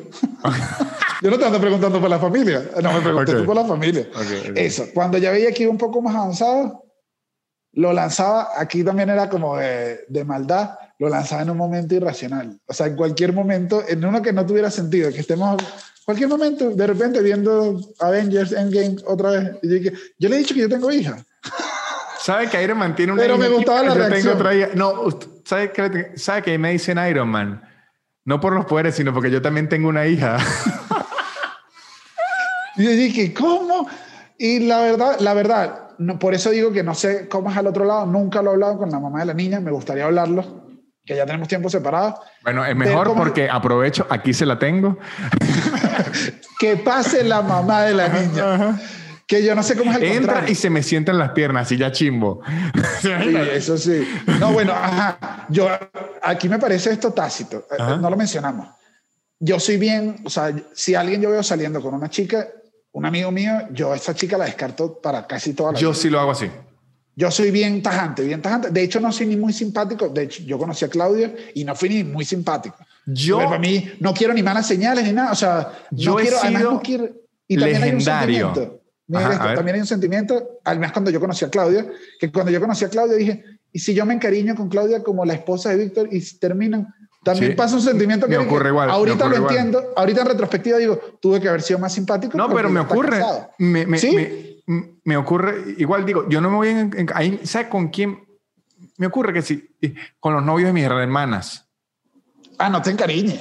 Es, ah, no, avíseme en qué momento lo empiezo a, a contar en, en- en los regalos. Claro, cuando los cuentan los regalos ya es parte de la familia. Ajá, si no, no me esté cambiando de novio porque yo no me voy a acostumbrar a alguien. Pero eh, lo que le voy a decir, yo fui, yo era muy buen elemento con mis amigos con novia en mi época de borrachos porque de verdad yo con la novia de mis amigos en absoluto, que ojo, que eso es raro en San Cristóbal, porque en San Cristóbal si algo son es carroñeros, no joda. Sí, ¿sabes Sí. qué eso me dijeron? A mí, me dijo, imagínense, este, fue- este comentario me lo dijo Chucho, recién llegado yo a México, que yo no sé si era que Chucho me estaba tirando una indirecta, me dijo, cuidado, aquí los mexicanos hay fama de que los hombres les gusta caerle a, la- Bueno, a las en novias de los amigos. con y yo razón, le dije, con razón y yo, en San. Cristóbal hay tanto mariachis. claro, sí, yo dije que, ah, ya entiendo este despecho. Y yo ni con... O sea, es que nada, es que las bloqueo. Entonces yo como cuando estoy borracho me gusta bailar, yo era buen elemento de bailador de novias de amigos. Claro, porque era solo baile. Ajá. Y ellos saben, ellos, ellos eran rockeros, entonces no tenían que quitarse la apariencia de rockero. Bailaban conmigo y yo seguía emborrachándome tranquilo. Es que es lo mejor. Y uno ahí, Sí. ahí, ahí sí uno tiene que ser. Sí, a mí me pasaba eso, quedo más antipático. Y ojo, lo hago también con amigas. Sí, sí, sí. Que me presentan al novio. Es y que. No me lo cojo, no me lo voy no, a no, coger. Yo no voy a. estar- Jamás me voy a besar. Que lo rompí incluso nada más es con Nadia María. Sí. Que ya, me- que ya le amo al novio. Y a veces me sigue dando cargo de conciencia todavía. Digo, pero No, es que. yo aquí voy a muy bien decir- tu novio. Y si, y si terminan, yo voy a tener un profundo. Voy a tener lo que siempre evito. Que Un despecho amigo. Es muy duro. Un despecho. Yo sí, lo, yo sí, lo, he tenido y aquí les puedo decir con las comediantes Alejandra Otero y Verónica Gómez, yo, yo sufrí. Porque ellas y yo éramos muy juntos, muy, muy, muy, muy, muy unidos. Y sus parejas también y compartimos lazos. Ay, claro. Y de repente no se pueden ver más y que no, pero me caen bien. Pero sí, yo lo amo, yo lo amo a él. él me hablaba de deportes, que era lo que me faltaba a usted para ser feliz. Entonces, usted no, no, decía si tenía hija hasta que hasta que yo veía que íbamos a tener una salida y se lo lanzaba en cualquier momento, también me gustaba ver la reacción y jugaba con eso. Por eso decía, o sea, era como, ah, disculpe que no te haya dicho y tal, que tengo esta niña enorme, discúlpeme, discúlpeme acá. Disculpe que no le había dicho que mi hija tiene 18 años. claro, además siempre pasaba eso. También a veces me pasaba que era todo el cuento, volver a echar el cuento. Sí es que, ay, no, ya, ya pasó y ya, ya, ya ahorita más tranquilo porque ya me veo más viejo y no hay problema. Igual cuando ven a la niña tiene como un metro noventa ya y, me siguen sin dar las cuentas, siempre falla la cuenta. Y presentársela, la verdad fue que nunca se las presenté a la niña. o sea, llegamos a, llegamos a salir, y, pero Sophie no sabía que yo estaba saliendo con ella. Para Sofía era, papá tiene una amiga. Ay, se hacía la loca. La niña, los niños ahorita son más inteligentes. No, no, no. ojo, Sophie se hacía loca y usted cree que la mamá no le decía. Pero por favor. Claro, la, mamá, la mamá también sabía. Y ya, y ya me pasa de ahorita que si cuando hay videollamadas y Sofía me ve un fondo que no es. Ajá. O sea, ella ya conoce los espacios de la casa. El otro día, y yo dije, oye, las niñas, mira, aquí este momento de padre nada más. La veo en la cámara y me dice, ¿y qué es eso? Y yo no ando aquí en las escaleras del estudio. Y me dice, y yo, uy, dije, ya creció, dije, se me fue, se me fue la niña. Y ahora, por el otro lado, cuando le presentaban un novio a la mamá, ¿usted qué hacía? Cuando le presentaban un novio a la mamá. Un novio a la mamá. Ok, aquí era, aquí, era por, aquí era por locura. Lo único que yo no dejaba, sea, durante, desde que nos separamos, la mamá tenía un solo novio serio, o sea, con el que duró varios tiempos los demás era, si usted se va a quedar en otra casa, no me lleve a la niña.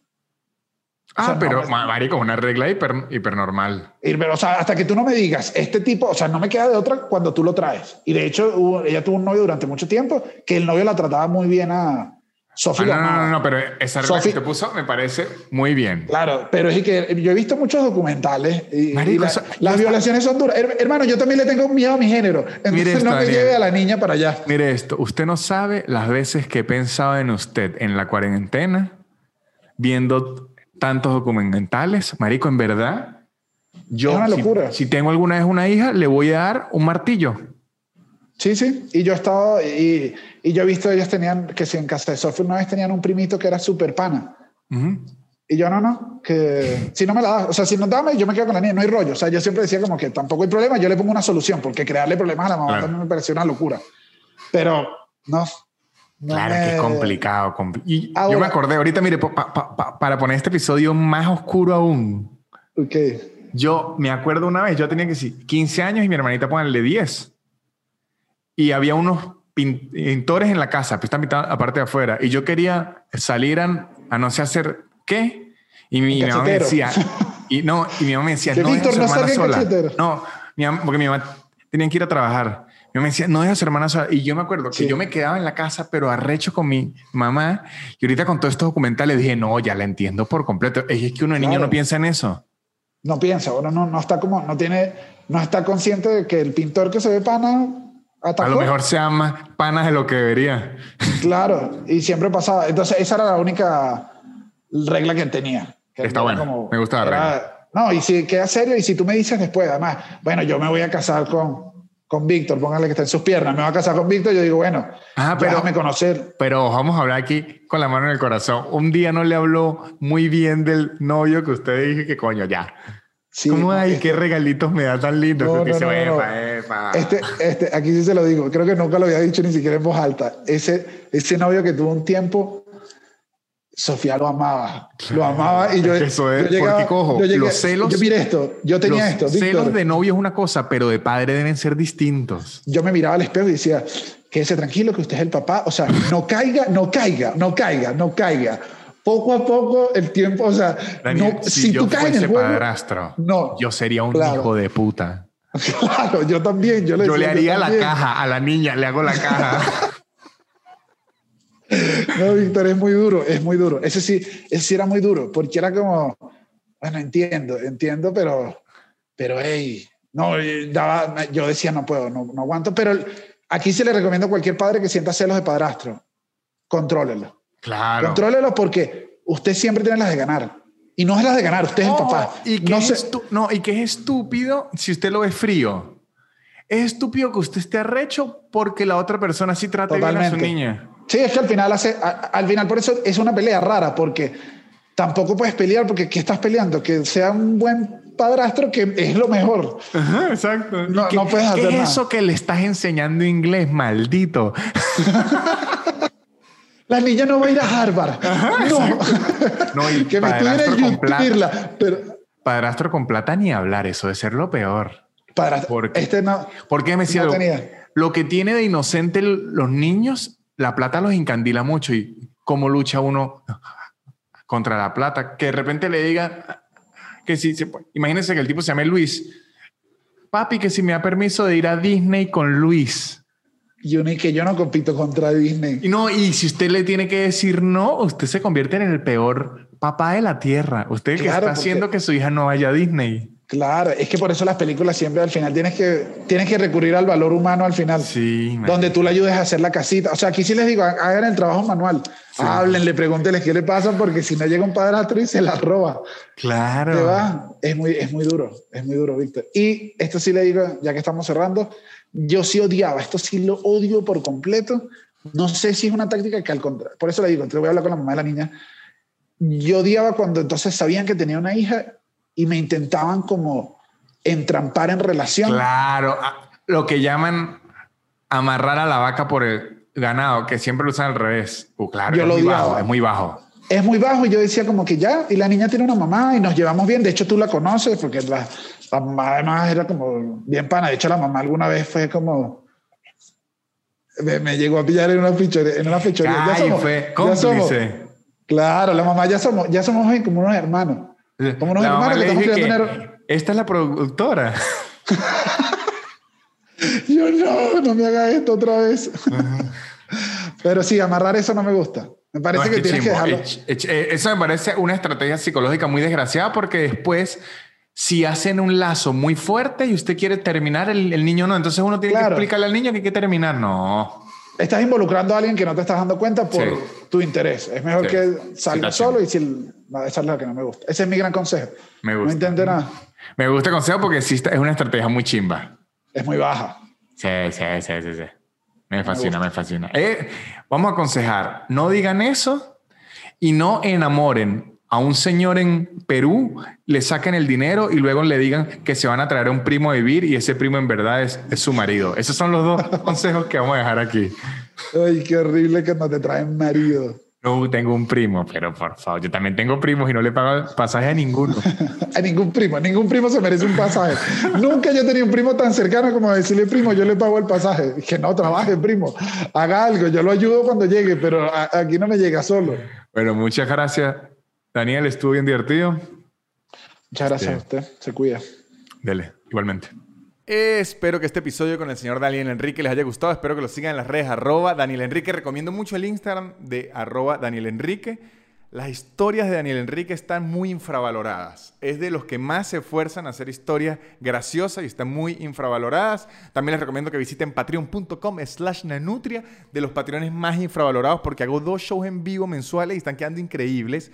Y si pagan la de 10 dólares pueden ver todos los shows en vivo que he hecho desde siempre porque los subí co- completico. Tienen como 8 meses de show hacia atrás.